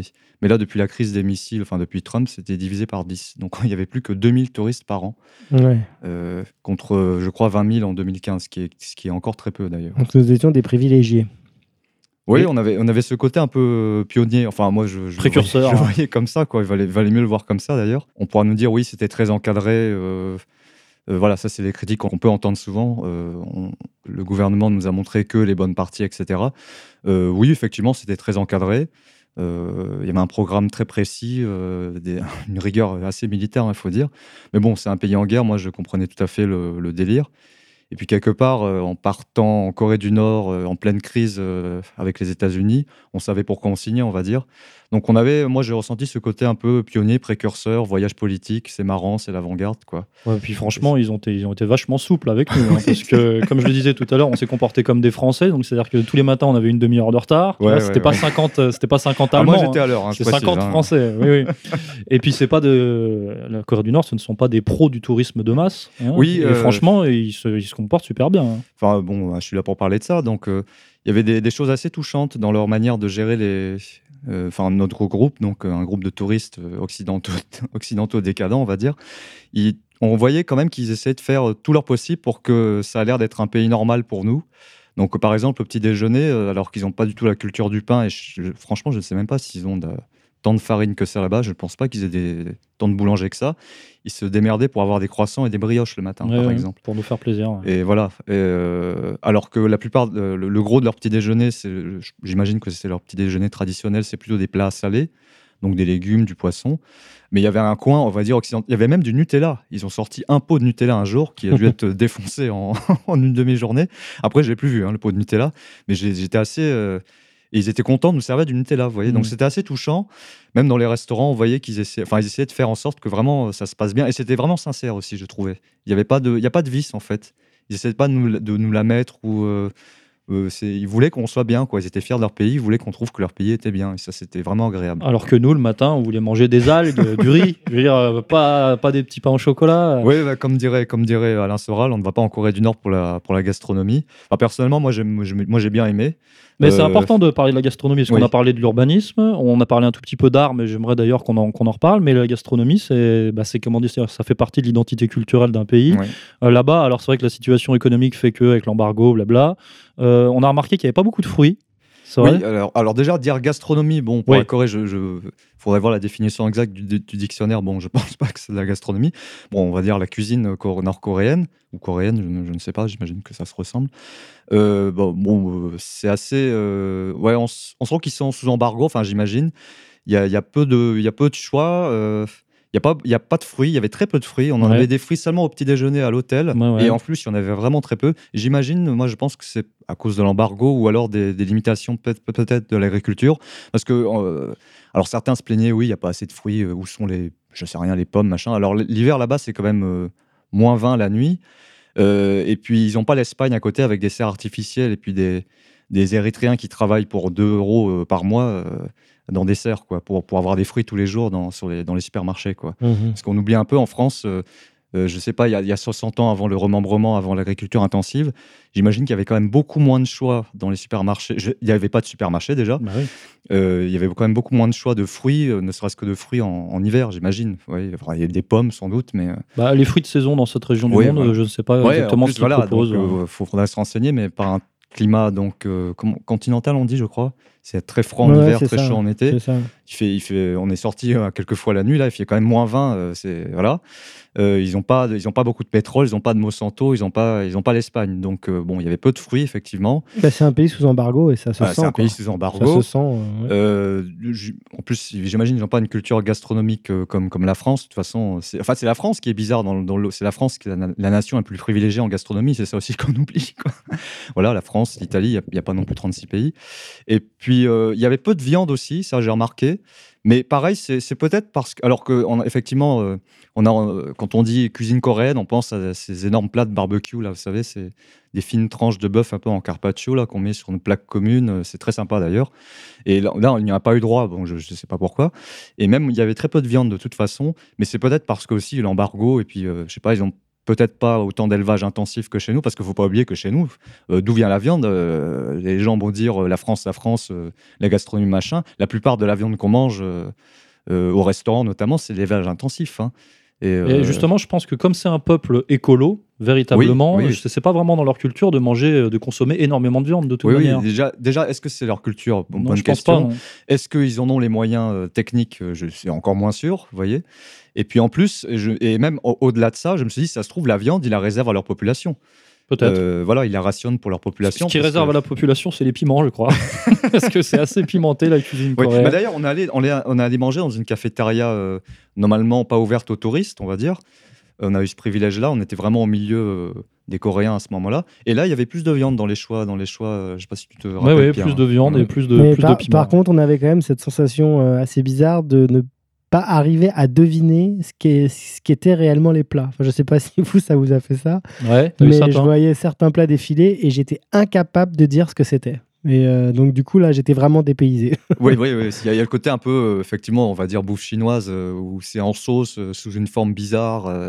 Bon, j'ai reconnu, il y avait des cuisses de poulet quand même. hein, ça. ouais, non, le poulet, je l'ai reconnu, mais je vous assure qu'à certains plats, j'étais Ouais, incapable ouais, de bon, dire ouais, ce que c'était. faut- C'est vrai, c'est vrai. Faut, je vais pas mentir, mais bon, faut relativiser quoi. Dans l'autre sens, on te sert des escargots en France, on te dit c'est quoi ce Tout truc, à fait. Tout Ou même à du fait. fromage. hein, Non, mais je préfère, je préfère ça que aller dans un McDonald's ou, Oui, voilà. ou un, tu, ou un tu- KFC. tu expliques le concept de fromage à quelqu'un que c'est du lait qui a pourri dans une cave, machin, machin, et il te regarde, il dit vous êtes malade ou quoi C'est dans ce clair. pays Bon, moi, Alors par faut- contre, pour nos auditeurs, on va quand même préciser qu'on a quand même mangé. C'était pas du tout frugal. hein. Euh, on, a, Ah oui. on a beaucoup mangé hein, finalement. on n'a pas arrêté de manger. Non, D'ailleurs, parce que, que c'est plat sur plat sur plat. C'est plein de petits plats qui viennent et qui reviennent. euh. Oui, alors c'est peut-être dans la culture aussi, il faut, il faut jamais terminer le plat, j'ai l'impression, parce que quand on en termine un, ils en ramènent un autre. Donc c'est, c'est, ils meurent pas de faim du tout là-bas. Et donc quand on allait dans cette cafétéria publique, là, réservée à la, enfin, apparemment pas forcément ouverte au tourisme, il y avait des, des plats partout, pas chers. Et d'ailleurs, cette culture en commune, les plats étaient énormes. Alors nous, on prenait un plat par personne. Ils étaient vraiment Ouais. énormes. Et on n'arrivait jamais à les terminer. C'est parce qu'en fait, on réfléchissait comme des, comme des occidentaux individualistes. En fait, c'était des plats à prendre pour c'est au minimum de pour deux, personnes. ouais, ouais, ouais, Parce qu'on voyait sur les autres tables de Coréens, en fait, ils partageaient tous le même plat. euh, C'était d'ailleurs beaucoup plus sympa comme façon de manger. Et la, la bonne surprise là-bas, c'était euh, la bière que j'ai trouvée très bonne. Ah oui Ouais, ouais. Une bière blonde euh, qui ressemble beaucoup à bah, ce qu'on peut avoir euh, en France euh, avec les grandes marques et très bonne. Et ce qui est assez marrant, c'est que partout dans le monde, vous retrouvez des bières locales. Enfin, s'il y a vraiment un- quelque chose qui est fait partout dans le monde, c'est bien la bière. Et euh, j'étais très surpris par la qualité de la bière euh, nord-coréenne. Bah nous, comme on est des métrosexuels, on consomme pas de bière, donc on n'a pas pu, on n'a pas pu le dire. Ouais, no comment. Bah, je, je vous le dis. voilà, donc. Ok, non mais c'est important de parler de tout ça. Oui, quoi d'autre de- sur la cuisine? Bah, Non, non, moi j'aimais. Moi, j'aimais... Le poisson frit, pas mal de poissons frits. Ouais, Ouais. beaucoup de poissons Voilà, frits. des- des algues, du riz, des le- soupes. beaucoup- du tofu. euh, Ouais, tofu. Moi, j'aime bien euh, le ouais, tofu. ouais, beaucoup de piment, effectivement. Ouais, ouais. mais Moi, j'aime bien aussi. donc, Mais c'était euh, bon, moi, glo- globalement, j'ai bien aimé. Ouais, Ouais, j'ai bien aimé. C'est, je comprends qu'on se plaigne, mais bon, on, y allait pour, euh, c'était pour le délire aussi, c'est pour l'aventure, hein, la Corée. Donc voilà, bah, quoi d'autre euh, de ouais. Et sinon, euh, qu'est-ce qui t'a le plus marqué dans toutes les activités qu'on a faites? Activités ben les, les- alors les bains publics, je dirais, parce que déjà, euh, en tant que Français, pire, euh, Parisien, on me dit bain public, euh, alors j'imagine un truc euh, sale, rempli de, désolé, rempli de clodo. Enfin, c'est un peu ça à Paris. Je sais pas comment c'était dans les années 60. hein, je- J'ai dépanné. Mais donc, on dit bain public, tu dis, ah ouais, euh, bon, ok. je dis, bon, on apprend un petit peu quand même. Tu dis, bon, ça a l'air d'être propre quand même, tout est propre dans la rue, bon, on verra. Et c'était c'est des, infrastructures magnifiques. On Ouais, arrive, on se croirait dans un, dans un club med gym. En gros, vous voyez, c'est super propre, très très bien éclairé. Euh, ils, ils font enlever les chaussures à l'entrée, ce qui est d'ailleurs très intelligent. Il faut instaurer ça partout euh, dans les instituts publics en France. Euh, Non, il- ça serait dictatorial. ah oui, pardon, oui, voilà. C'est- pas les droits de l'homme de garder l'endroit propre. Et euh, donc très grand.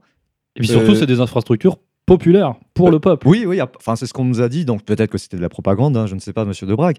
Mais euh, donc je ne sais même pas si la population paye quelque chose, ou alors s'ils payent, à mon avis, comme c'est du socialisme intégral, ça doit Je être pense genre. que c'est dérisoire. ça doit être ouais, un dollar la, la journée, hein, je Ouais, pense, ouais. parce qu'en fait on peut rester autant qu'on veut là-bas. oui, oui, c'est vrai.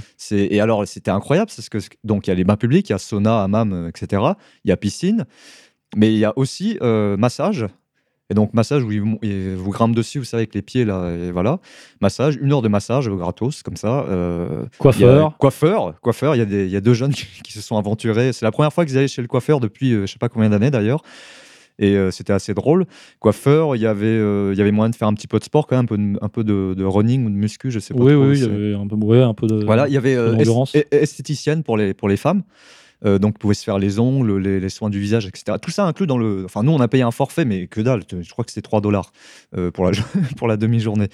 Donc, tout ça, pour- donc j'imagine que le c'est enco- pour le peuple, c'est encore moins cher, que eux, ils peuvent rester toute la journée là-bas. Il y a un petit bar très sympa, c'est pas cher. Il y a un magnifique point de vue sur Pyongyang. Ping-pong. Euh, Ping-pong, Voilà, on a effectivement. pu jouer. Voilà. J'ai joué au ping-pong avec des Coréens. Oui, qui ont un très, très, très bon niveau. hein, je Oui, oui, mais les raquettes n'étaient pas homologuées. J'avais pas l'habitude. C'est ce qu'a dit Alain Soral, les raquettes étaient trop, trop professionnelles. euh, voilà, voilà. Voilà.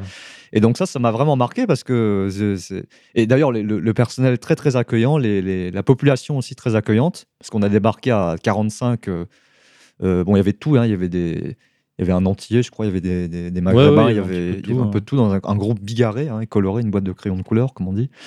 Et puis ils nous ont pas du tout regardé bizarrement, les gens. Enfin, ils étaient plutôt surpris par notre nombre, mais sinon ils étaient ah bonjour. Il y en a même qui ont discuté. ah, vous venez d'où Ouais. euh, Bah, c'est normal. hein. voilà. Moi, si je vois débarquer euh, 50 euh, Coréens ou 50 Sénégalais, je vais les regarder en m'interrogeant. Oui, voilà, ouais. C'est normal. hein. Mais après, ils, ils ouvrent facilement le contact. En fait, c'est plus nous qui avions peur de leur parler, hein, finalement. Parce que déjà, on avait honte, on parlait pas la langue, hein, désolé.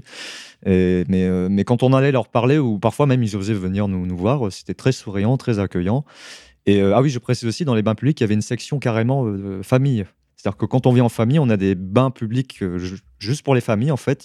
Enfin, voilà, c'est, c'est, très orienté famille quand même là-bas. Dès qu'on a un bébé, euh, il y a- y, a, trois personnes qui, arrivent, qui disent est-ce que ça va pour le bébé? Est-ce que vous avez besoin de ça Est-ce que vous avez besoin de ça? Alors ça, les, les valeurs familiales sont effectivement mises en exergue parce que ça fait partie de l'idéologie du Juche. On va pas forcément s'apesantir là-dessus, mais ça en, ça en fait partie et ça en fait partie aussi euh, par rapport au confucianisme, qui est euh, leur espèce de, de Confucianisme, spirit- confucianisme, Ouais, pardon. Qui est leur- conspirationnisme, euh, qui est leur, euh, leur sorte de, de philosophie euh, ancestrale en Asie. Et c'est euh, le confucianisme met l'accent vraiment sur la défense des valeurs familiales et des valeurs traditionnelles. Donc ça, ça s'intègre aussi là-dedans. L'idéologie du euh, prend, prend la partie prenante de cette, cette histoire-là aussi. Oui, on peut même dire, nos amis catholiques pourraient dire que ce sont les valeurs traditionnelles du Oui, catholicisme, c'est-à-dire mettre en avant ce qui est pro, on dit pro-vie, je crois d'ailleurs, ce qui oui. favorise, un, la procréation et deux, le- l'environnement environnement familial euh, sain pour que les, les- les enfants deviennent des adultes responsables qui aient envie ensuite de se procréer et pas de jouer avec. euh, Enfin bref. on Bah, T'imagines pas- qu'en France, on dit ça par rapport à la dérive de l'avortement, hein, ce qui est com- complètement inconcevable là-bas. Oui, oui. Ah oui, non, ça. ça- L'avortement de masse. euh, Comme il dirait, ça n'existe pas, je vois pas de quoi vous parlez. Il, dirait oui. ça, je crois. Donc oui, donc tout est fait pour. euh, Alors, ils prennent soin de, de tous leurs citoyens, mais alors dès qu'on a une famille, c'est encore un cran au-dessus, effectivement. On a vu dans, dans la rue, on- parce qu'une famille voyage avec nous, il faut le préciser. Ouais, c'est vrai. Avec un enfant, avec euh, un de enfant en bas âge. En bas âge. De trois mois. 7 Non, non, trois mois. Ah oui, ah oui, Ouais, punaise, ouais, très ouais. jeune. hein. Mm. Et puis euh, les- le- tout le personnel euh, donc des lieux où on, allait, où on se rendait était aux petits oignons avec la famille et même les gens dans la rue, hein, ils étaient souriants, ils allaient voir le bébé, ah bonjour, ça va, il n'a pas trop froid, etc. c'était et de manière naturelle. Hein, c'est Ouais, pas, y avait, ouais, ou alors il y avait un sniper qui les forçait à faire ça avec un, je sais pas, on va peut-être me dire ça. Non, mais- j'ai remarqué ça avec les femmes. hein. Toutes les femmes étaient, dès qu'elles voyaient le bébé, elles étaient attirées vers lui et euh, ultra sympathiques à son égard, vraiment et ultra bienveillantes. Et c'est vraiment quelque chose de naturel chez, chez elles. Genre, je je- oui, je oui, l'ai euh, ressenti. bah, pareil, euh, rôle, différence des sexes. Ah oui, oui, ça, ça, ça, ça se sent. hein. Est-ce que vous voulez. Enfin, moi, j'aimerais bien qu'on parle de l'art, de l'art coréen. Qu'est-ce que vous en avez pensé? Parce qu'on a quand même vu donc, euh, un film. Oui. Hein, une, une- une projection euh, privée d'un film nord-coréen. On a visité un musée, donc on a pu accéder à leur, à peinture. Et puis aussi la musique qu'on peut évoquer, qui est, quelque chose d'assez particulier à concevoir pour un occidental, mais qui est, comment dire, euh, révélatrice quand même. Donc, euh, qu'est-ce que vous en pensez, vous? Écoute, la, la musique, euh, j'ai pas trop aimé. Enfin, j'ai j'ai pas aimé euh, cette volonté qu'ils ont de vouloir absolument faire moderne euh, et finalement de, de singer peut-être euh, ce qui se fait en Occident, mais du coup de très mal le faire. Alors, je me suis demandé si c'était pour nous faire plaisir. Ouais. Ben, Euh, On a eu droit qu'à ça, donc c'était un peu, un peu dommage. Bah, euh, oui et non, parce qu'à à la télé, ils ont le même genre de, de, de show en fait. Donc j'imagine qu'ils font vraiment ça pour, pour leur jeunesse aussi. hein, le mélange euh, guitare électrique et puis euh, chant militaire et puis, ouais, et euh, puis bon, opéra. c'est, et puis, comme euh, tous les pays asiatiques, ils sont très, très marqués Ah par oui, le karaoké. la- Ça, c'est clair L'Asie, euh, la musique, c'est pas leur truc. hein. C'est assez spécial, ouais. Voilà. Ça, C'était assez mécanique dans la manière de faire, assez militaire, effectivement, une Ah ouais, la- conception du mix un peu particulière. Le- Mais bon, euh, bon la musique, c'était pas leur point fort en art, on va dire. Même si c'est impressionnant parce qu'effectivement, on voit une serveuse qui, qui se met à jouer du violon, c'est toujours euh, bon. Ouais. Mais en fait, ils ont, ils ont la technique. Ah oui, ils ont la Euh, technique, Je veux hein. dire ça là- là-dessus, je pense qu'on peut rien leur reprocher, mais il leur manque euh, l'âme. C'est-à-dire que c'est, on les sent pas habités. Euh, voilà. Ouais, Donc, bah, euh, ça, c'est c'est Alain c'est- Soral qui pourra en parler en long, ouais, en large. c'est- euh, on a un peu l'impression euh, qu'elle euh, voilà, qu'elle déroule euh, un programme euh, Ouais. comme un programme informatique, mais que c'est, ça manque de, de cœur et de, de chaleur. Le Voilà. premier soir, on a quand même eu un, un instrument traditionnel, je crois, non? Oui, le premier et le dernier, dernier soir aussi. Un instrument à cordes, et Je- c'était très bien. Ça hein. s'appelle un. Bon, je ne sais plus, un O ou quelque chose. Ça ressemble un peu à la- toutes ces guitares euh, japonaises ou chinoises. C'est un peu le même son d'ailleurs. Ouais, ouais. Sauf que là, il y a beaucoup plus de cordes. J'ai pas l'impression que ce soit uniquement euh, pentatonique. Hein, pour c'est pour les musiciens. J'ai l'impression qu'ils utilisent vraiment les, les, les- Combien il y a de notes? 12 Je sais plus. Enfin bref. Euh, et puis ça, c'était le meilleur moment du, de- des shows en Ouais, général. ouais, c'était sympa. Parce ouais. qu'ils jouaient des, des- des morceaux traditionnels. Bon, malheureusement, parfois, ils mettaient toujours une ligne de synthé derrière un peu pourrie. Mais quand c'était uniquement la, la guitare, on va dire leur, leur guitare, eux, c'était très impressionnant et très agréable même. Et on s'est dit, tiens, c'est- ils devraient faire ça tout le temps, en fait. C'est- Et on reprécise que c'était à chaque fois des femmes qui jouaient. Oui, ah oui, c'est vrai qu'il n'y Ah avait oui. pas d'hommes. Oui. Ça, c'est par C'est contre, vrai, je ouais. sais pas pourquoi. C'est vrai. C'est un détail, à- bon, bah, c'est une question à poser, effectivement. La prochaine que fois que c'est- j'irai, je te dirai pourquoi il n'y a pas d'hommes. Parce euh, que c'est et plus là- agréable, c'est tout. Non, mais la parité, merde. Alors, le, le film, Ouais. Oh, Loïc, il est convaincu par rien du tout, là. Euh, non, mais c'est vrai que c'est pas euh, bah, le film. euh, oui, c'est vrai que donc juste pour situer, on a eu droit à une projection d'un film coréen bah, qui nous permettait un peu de voir bah, un peu comment se passe la, la soci- enfin comment ça se passe dans la société coréenne. Donc en gros, hein, pour faire le pitch très rapidement, c'est une famille, euh, donc trois enfants qui ont perdu euh, et leur père et leur mère, et qui sont euh, bah, euh, complètement pris en charge par la communauté, par les voisins, et notamment par une voisine qui prend fait et cause pour cette famille et qui veut carrément se substituer, enfin bah, qui veut remplacer la mère en fait. Et voilà, donc c'est un peu cucu, on va quand même le dire, c'est un peu à l'eau de rose. Mais euh, par contre, euh, je pense que euh, ça met beaucoup en exergue les, toutes les différentes solidarités qu'il peut y avoir euh, au sein de cette société coréenne, familiale, euh, euh, voisinage, et puis même avec, euh, avec le parti, parce qu'on on comprend en fait que finalement, euh, donc, chaque secteur géographique euh, a euh, un représentant du parti, qui est en fait une sorte de... euh, de, de, garant, de, de, je ne sais pas comment on pourrait appeler ça, en fait, de, parrain de, toute la communauté qui vit euh, sur, euh, sur le territoire. Et, euh, et donc, il est extrêmement impliqué également bah, dans, euh, dans la vie de tous les jours. Et, euh, et donc, il prend sous son aile euh, bah, ces, ces orphelins et, euh, et fait tout pour que, bah, pour que leur, leur vie soit meilleure. Et donc, c'est vrai que ça met, euh, ça met Enfin, c'est très positif d'un point de vue des valeurs. euh, C'est un discours ça. très positif. Ça véhiculait vraiment des valeurs. Mais c'est vrai que pour un occidental, euh, c'est un peu cucu. Voilà, c'est Ah, qu'on n'a pas l'habitude que- de voir ça. Je On n'a pas euh, l'habitude de voir ça. La voilà. vie d'Adèle, quoi. Je veux dire, euh, où étaient Oui. les lesbiennes, euh, où étaient les extraterrestres euh, Je veux Les- dire, il y a un problème. junkies, euh, les- Alors, Ça manquait bon. d'effets spéciaux quand même, il faut le dire. Alors je vais, je, bon bah là je vais, je apporter mon point de vue. Alors déjà c'était un, faut le dire, c'était un film récent. hein. C'était un film, euh, il doit dater d'il y a un an ou deux. C'était pas un film en noir et blanc tourné euh, avec une voix de Lina là. Bonjour. hein. Non, c'était quand même. Donc ils ont une production de cinéma euh, contemporaine. hein. Euh, D'ailleurs j'étais surpris par la qualité de l'image. euh, ils, ont plutôt des bonnes caméras, des, bonnes lumières. Enfin ils savent faire en fait. Ça paraît peut-être un peu plat dans la mise en scène si on veut. Et encore non, j'ai trouvé ça au niveau, on va dire.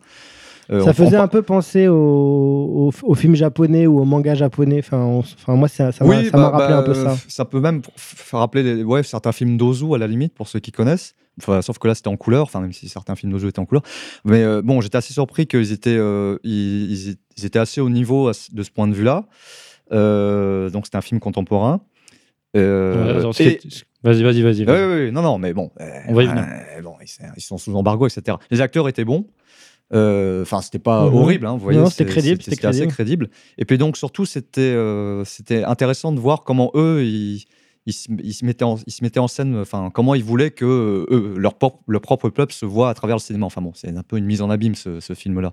Comme tous les films là-bas, d'ailleurs, parce que c'est toujours, à mon avis, plus ou moins à la, à la gloire de l'id- de l'idéologie du Juche. Euh, ce qui est très bien d'ailleurs, pourquoi pas. hein. Nous, c'est l'idéologie de la Shoah, partout dans tous les films, euh, donc, ou LGBT. Donc finalement, Juche ou LGBT Shoah. hein, bon, euh, Le voilà. choix est vite fait. voilà. Et, euh, et donc, euh, ouais, c'est un peu cucu, mais euh, Ben, en, en termes cinématographiques, moi, ce qui m'a, ce qui m'a choqué, entre guillemets, et ce que j'ai fait remarquer dans, la, dans, l'après, dans le débat d'après-projection, c'était le, le montage, en fait. T'as pas, oui, pas été choqué oui euh, bah, j'étais un peu fatigué hein, quand j'ai vu, donc tout me paraissait lent, mais donc c'est pour ça que j'ai parlé d'Ozu. Mais euh, Non, c'était une succession de toutes petites Oui, oui, scènes. effectivement, C'était ouais. que des petits, des petits plans et des petites scènes. euh, ouais, mais Et je me suis interrogé sur leur, leur manière de, de concevoir par rapport à ça. Mais, non, je pense que c'est plutôt à voir avec leur côté très mécanique. Ouais, certainement, Ils ont- dans, ils ont dans la manière agenda- de faire. ouais, hein. ils ont un agenda très. Il ouais. faut que tout soit carré. C'est comme leur musique en fait. Ça manque un peu effectivement de, de, de fluide et d'âme, on va dire. Enfin voilà. Mais euh, non, je trouvais ça plutôt agréable à regarder, assez intéressant puisque c'est de notre point de vue occidental. Donc, on voyait comment eux se percevaient en fait et comment. euh, euh, comment ils voulaient infuser de l'idéologie pour éduquer leur, leur jeune population. Alors, ce qui est rigolo, c'est quand on compare avec un film français d'aujourd'hui. J'en ai vu un dans l'avion là, donc je peux en parler. hein. Ça, ça parlait d'un, d'un- c'était une nana qui allait voir un psy, euh, qui se sentait pas, bien, etc., qui tombe amoureuse de son psy, qui se rend compte que son psy lui cache des choses. En fait, son psy a un frère jumeau qui est complètement cinglé, donc elle tombe amoureuse aussi du frère jumeau, donc elle voit les deux en même temps. Euh, à un moment donné, pour pimenter sa vie de couple avec son mec officiel qui est le psy gentil, donc euh, elle se met un god ceinture, elle dit Tu vas voir, ça va pimenter notre vie de couple. Vous voyez? En fait, Ouais. elle, elle- elle croit qu'elle devient folle parce qu'elle se dit Bon, le, le mauvais me manipule pour que je tue le gentil. Et en fait, euh, elle se rend compte qu'à la fin, euh, c'était qu'une hallucination parce qu'elle avait le, le fœtus de sa sœur jumelle mort dans, dans- en, en elle, en fait, parce qu'à la naissance. euh, Oui, oui, c'est bon ça. Enfin, non, mais vous voyez, ça c'est le film, le, le cinéma français euh, 2010 2016 quoi. Ouais, Donc j'ai vu ça un dans l'avion. torturé, quoi. quoi. Ouais, un Ouais, peu- un je peu dis bah, finalement entre ça et puis le film à la, à la gloire du Juche, je dis bah euh, c'est c'est- le cucu c'est bien aussi hein. et puis c'était c'était pas Ouais, ouais. c'était pas moins bien fait hein, franchement hein. c'est c'est voilà bon après Non, euh, mais ce qui est, ce qui est, ce qui est frappant, et c'est ce que disait Alain, c'est le contraste avec euh, le cinéma euh, sud-coréen. Euh, Oui, oui, qui, que- est, que qui, je- qui, est, qui est bou- qui est- qui est ultra violent, qui est, qui est beaucoup plus noir, euh, beaucoup plus. euh, Oui, d'ailleurs, je, je- je- je précise aux gens effectivement que sur les, dans les bonus euh, de Sora la presque toujours raison, là, si vous êtes abonné au financement participatif, vous pouvez voir euh, ce dont parle Loïc, c'est-à-dire euh, Alain Soral qui commente le film, euh, le film coréen qu'on vient de voir. Ouais, ça vaut le détour. hein. Oui, oui, très bonne analyse, euh, comme, comme d'habitude, on va dire. Et puis effectivement, il parle du, du cinéma sud-coréen que j'aime bien par ailleurs, même Bien toi sûr, aussi, hein. Pierre. Ouais, c'est- ouais. Mais que j'aime bien avec un.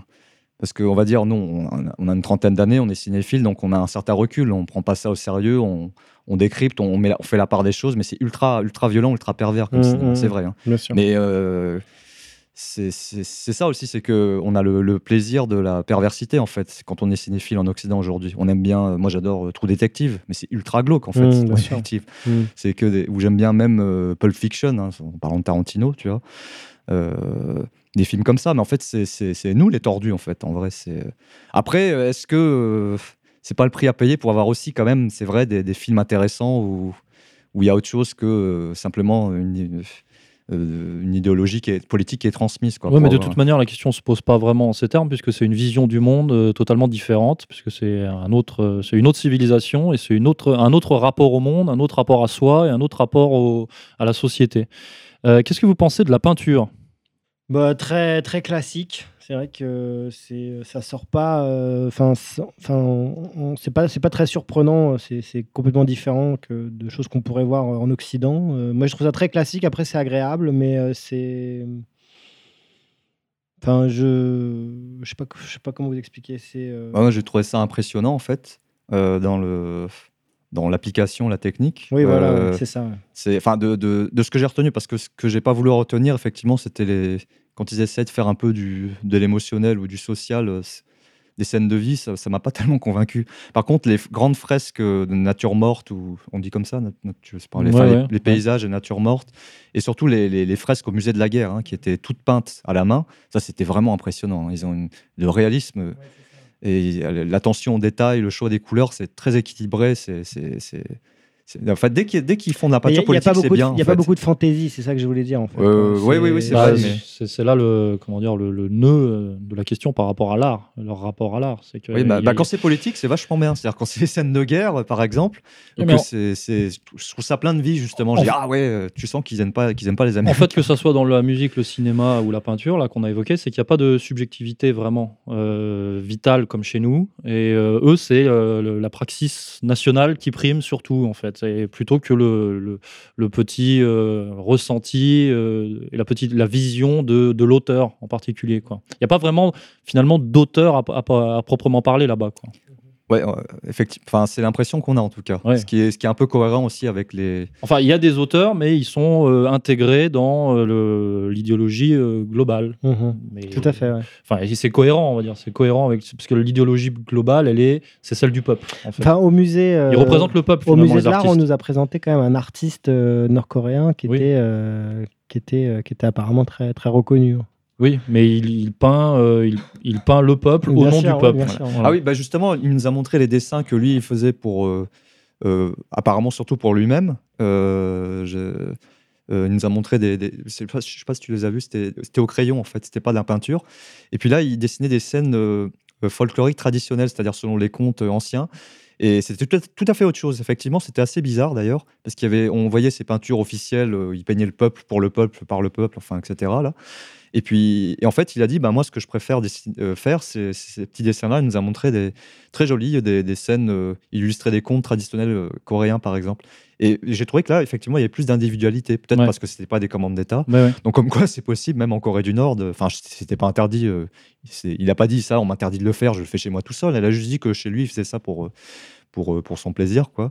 Et effectivement, j'ai trouvé euh, ces dessins-là plus, plus intéressants. Je sais pas si un jour il y aura des photos de ça, enfin, on verra. Mais là où, là où, là où ils excellent, c'est les, euh, les, les fresques en bronze. euh, euh, Les statues et les les en statues bronze, en bronze. Là, il y a un vrai savoir-faire. hein. Les statues et les fraises de 27 mètres de Ouais, haut. D'ailleurs, les, les deux statues des deux leaders de Ah 20 oui, oui. 27 mètres de haut, ça c'est quelque chose à voir. C'est Non, vrai- je, me souviens vraiment plus à la hauteur précise, mais Je crois que c'est ça, c'est ouais. 27 Ouais, mètres. bah, ouais, alors, ouais, euh, moi je connais pas le travail, enfin, je sais pas comment ça se passe c'est normalement, un, mais c'est un énorme boulot. hein. Moi, je, je Voilà, me suis moi, renseigné pas, un mais- peu. mais- C'est, un énorme boulot. voilà. c'est déjà visuellement, effectivement, euh, c'est. euh, Mais même au musée de la guerre, il y avait plein de sculptures partout là en bronze, super réalistes. Et bon, franchement, j'insiste, plein de. Quand ils font, quand ils figurent, quand ils peignent la guerre ou qu'ils font des sculptures sur la guerre, c'est plein de vie. hein, je trouve. ouais. c'est plein Le de. musée de la guerre et musée de la Révolution, c'était vraiment très bien. hein. Ah oui, ah oui, vraiment voilà. très bien Autre pour la, activité, le pour la de la prise guerre, de ouais. la prise de conscience. Et, euh, juste pour finir, là, je me, pour la petite histoire, est-ce que tu te souviens de la scène assez surréaliste où j'essaye d'expliquer à notre interprète ce- l'arnaque de l'art Oh là là.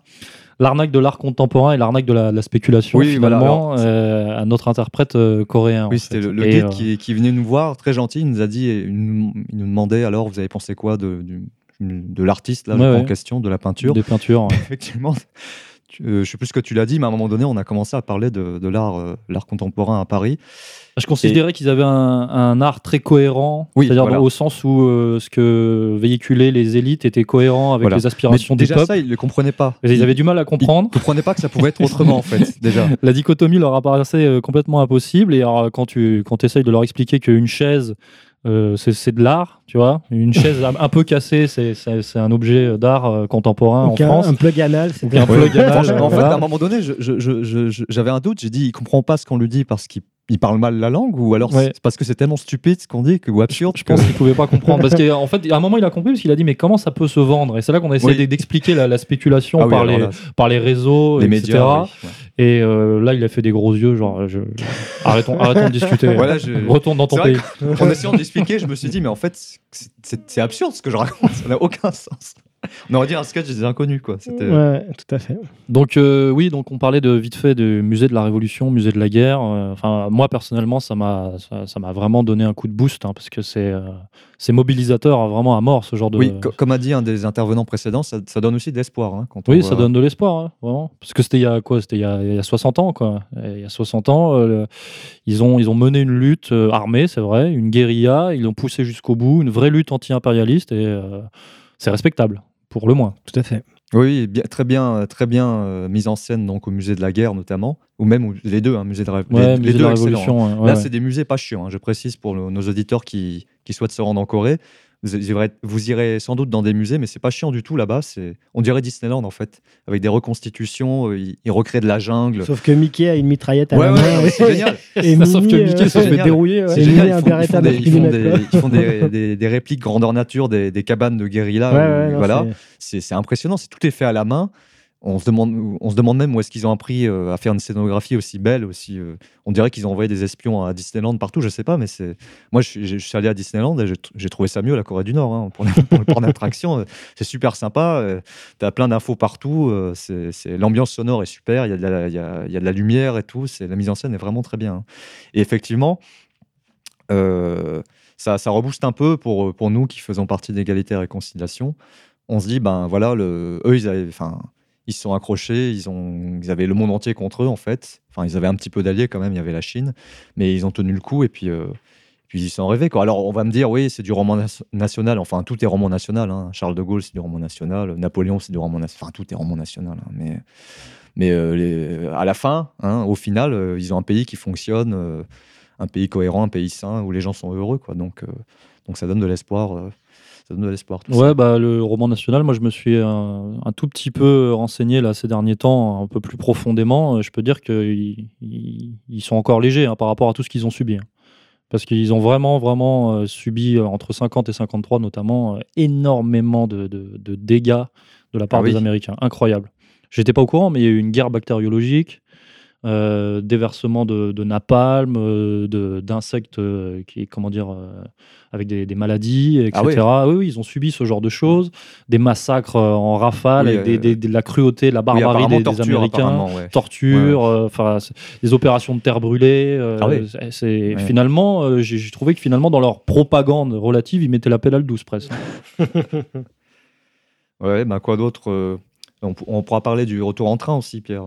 Bah oui, oui, le retour en train. euh, bon, alors on va pas rentrer dans les détails pour chaque personne, mais euh, nous, on a pu rentrer, euh, on est rentré les premiers avec Alain Soral, et bon, c'était assez rocambolesque. Hein, quelques problèmes à la, à la douane chinoise, effectivement. Mais euh, ça nous permet de mettre en exergue la gentillesse Voilà, des Nord-Coréens, parce qu'on était dans l'urgence, il a fallu qu'on saute d'un train dans un autre pour en rattraper un. Enfin bref, je vous passe les détails pour réussir à choper notre avion euh, à l'heure à Pékin. Euh, des Nord-Coréens nous ont recueillis sous leur, sous leur aile, nous ont donné de l'argent, nous ont donné de la nourriture, nous ont donné de leur temps, nous ont guidés, Ouais. nous ont permis de trouver des, des taxis et Ouais, de gagner les, les précieuses minutes qui ont fait qu'on est arrivé à l'heure et qu'on Oui. a pu euh, monter a- dans l'avion. On est arrivé à une demi-heure juste avant que, que ça ferme, enfin que notre enregistrement Ouais. ferme. Et puis, euh, effectivement, on, est, on a, bon, je vais passer les détails, on a dû rattraper un train de nuit. euh, euh, dans deux, on a dû faire un transfert dans une gare chinoise. Parce qu'en euh, fait, on a fait Pyongyang-Pékin en train. Voilà. Voilà. Donc c'est une super aventure. voilà, très hein. belle aventure. Très euh, très beau, train couchette, euh, si, vous c'était pouvez, super bien. euh, si vous avez le choix entre avion et train, euh, prenez le train euh, dans- lors de votre voyage. Train couchette euh, très propre, hein, d'ailleurs, comme tout, comme tout en Corée du Nord, ouais. très propre, Super euh, agréable. super sympa, Ouais, personnel aux petits oignons. Et là, donc, on a, on a pu rattraper notre train de nuit après quelques péripéties. Et le, les, donc, les, les contrôleurs, hein, c'était les contrôleurs du train, je crois, hein, voilà, sont venus nous voir, ils se sont excusés au nom de la Corée, Ouais. alors que c'était pas leur faute, euh, c'était plutôt la faute de la douane chinoise qui nous avait retardés. Euh, ils nous ont demandé si on avait mangé, ils étaient prêts à nous payer la, la cafétéria. Et en fait, la cafétéria était fermée. Et euh, ils nous ont dit Ah, bah, dans ce cas, attendez. On a dit bon bah on, attend quoi. Ils nous ont emmené une table dans, dans- dans Ouais, c'est notre, vrai, ouais. dans notre wagon lit et avec énormément de nourriture. Euh, qui était leur repas du soir en fait. Mais en fait, de ce que j'avais compris, ils avaient déjà beaucoup mangé. J'ai l'impression qu'ils mangent, ils, ils mangent beaucoup là-bas. hein. ils sont pas en famine du tout. Et hein, pourtant, ils sont pas obèses. hein. Euh, non, et pourtant ils sont pas obèses. D'ailleurs, ils nous l'ont dit. Ils ont dit Ouais. on aime bien les Français, vous n'êtes pas obèses. Ils nous Ouais, ont dit ça c'est assez drôle. Et donc ils nous ont am- amené à manger, mais ça arrêtait pas. hein. Je sais pas si tu te souviens. Des entrées, le plat, euh, un autre plat. euh, Non, mais on ils étaient vraiment soucieux de notre, Ouais. notre bien-être. Alors, je sais pas si c'est parce qu'Alain Soral avait le, le badge euh, Oui, c'est vrai. ouais. officiel de la Corée du Nord qui lui a été remis euh, là-bas, ou si c'est simplement ils étaient informés que nous étions des Français, qu'on sortait de Corée du Nord et qu'on Voilà. voilà, on était pressés. Mais, mais, euh, mais pareil, pas, pas de calcul, hein, le cœur sur la main. euh, on a dû les arrêter. On a dit non, arrêtez, on, on a trop à manger. On a- ouais, ouais. vous êtes sûr, vous êtes sûr. Prenez ça pour le petit déjeuner demain matin, etc. je crois que c'était. euh, En fait, ils voulaient nous tuer à trop manger. Non Ouais, pour faire la contre-propagande, on meurt pas de famine en Corée du Nord, on meurt de, de- de trop manger. Voilà, et le lendemain, effectivement, ils nous ont expliqué qu'on pouvait prendre le métro pour, euh, pour aller à l'aéroport de Pékin ou le taxi, mais comme c'était jour férié, il fallait mieux prendre le taxi parce qu'il y avait moins de circulation. Euh, il est sorti avec nous, il nous a trouvé, un- il nous a négocié, le, le- le contrôleur ouais, nous a négocié un taxi, il a engueulé le chauffeur chinois, il a dit non, non, tu- eux, tu les arnaques pas, etc. Il nous a payé, enfin non, mais c'était... euh, c'est- J'ai même voulu lui dire, écoutez, de, euh, je t'échange de- des euros contre de la monnaie chinoise, ce qui était bien, bien, bien, bien logique. Enfin, c'était normal quoi de faire ça. Ouais, il, a, il sûr. a refusé, il a dit non, non, euh, hors de question, c'est pour la Corée. Mais il parlait un petit peu anglais, c'est pour ça. Donc euh, gentil jusqu'au bout, et puis euh, on a pu avoir notre avion. Merci, merci la Corée du Nord. Voilà. Voilà. Ok, parfait. Merci pour ce témoignage, Auguste. Et euh, bah, écoutez, j'espère que tous ces témoignages vous ont donné envie de, de voyager euh, en Corée avec euh, nos Corée Stars et euh, Avec nos Corée Stars. avec ouais. nos Corée Stars Mm. et donc euh, qui est un partenariat officiel avec, de toute façon on peut pas faire autrement, mais officiel avec le gouvernement nord-coréen, et c'est le seul moyen de se rendre en Corée du Nord pour nos, nos camarades. Voilà, et donc comme vous avez pu l'entendre, bah, ce partenariat nous ouvre la porte à beaucoup de, de, de choses très très sympas, de, de, De privilèges. de privilèges vraiment très agréables. Donc euh, vraiment, euh, nous qui sommes revenus, nous ne pouvons que vous conseiller de, faire ce voyage et donc de vous rendre sur le site de nos Correct Stars pour euh, prendre plus d'informations. Voilà, allez voir par vous-même. Voilà, bon bah, merci à tous de nous avoir suivis pour cette quatrième émission de Libre Antenne, donc un peu spéciale sur la Corée du Nord. Et je vous donne rendez-vous au prochain rendez-vous. Bonne soirée à tous. Au revoir.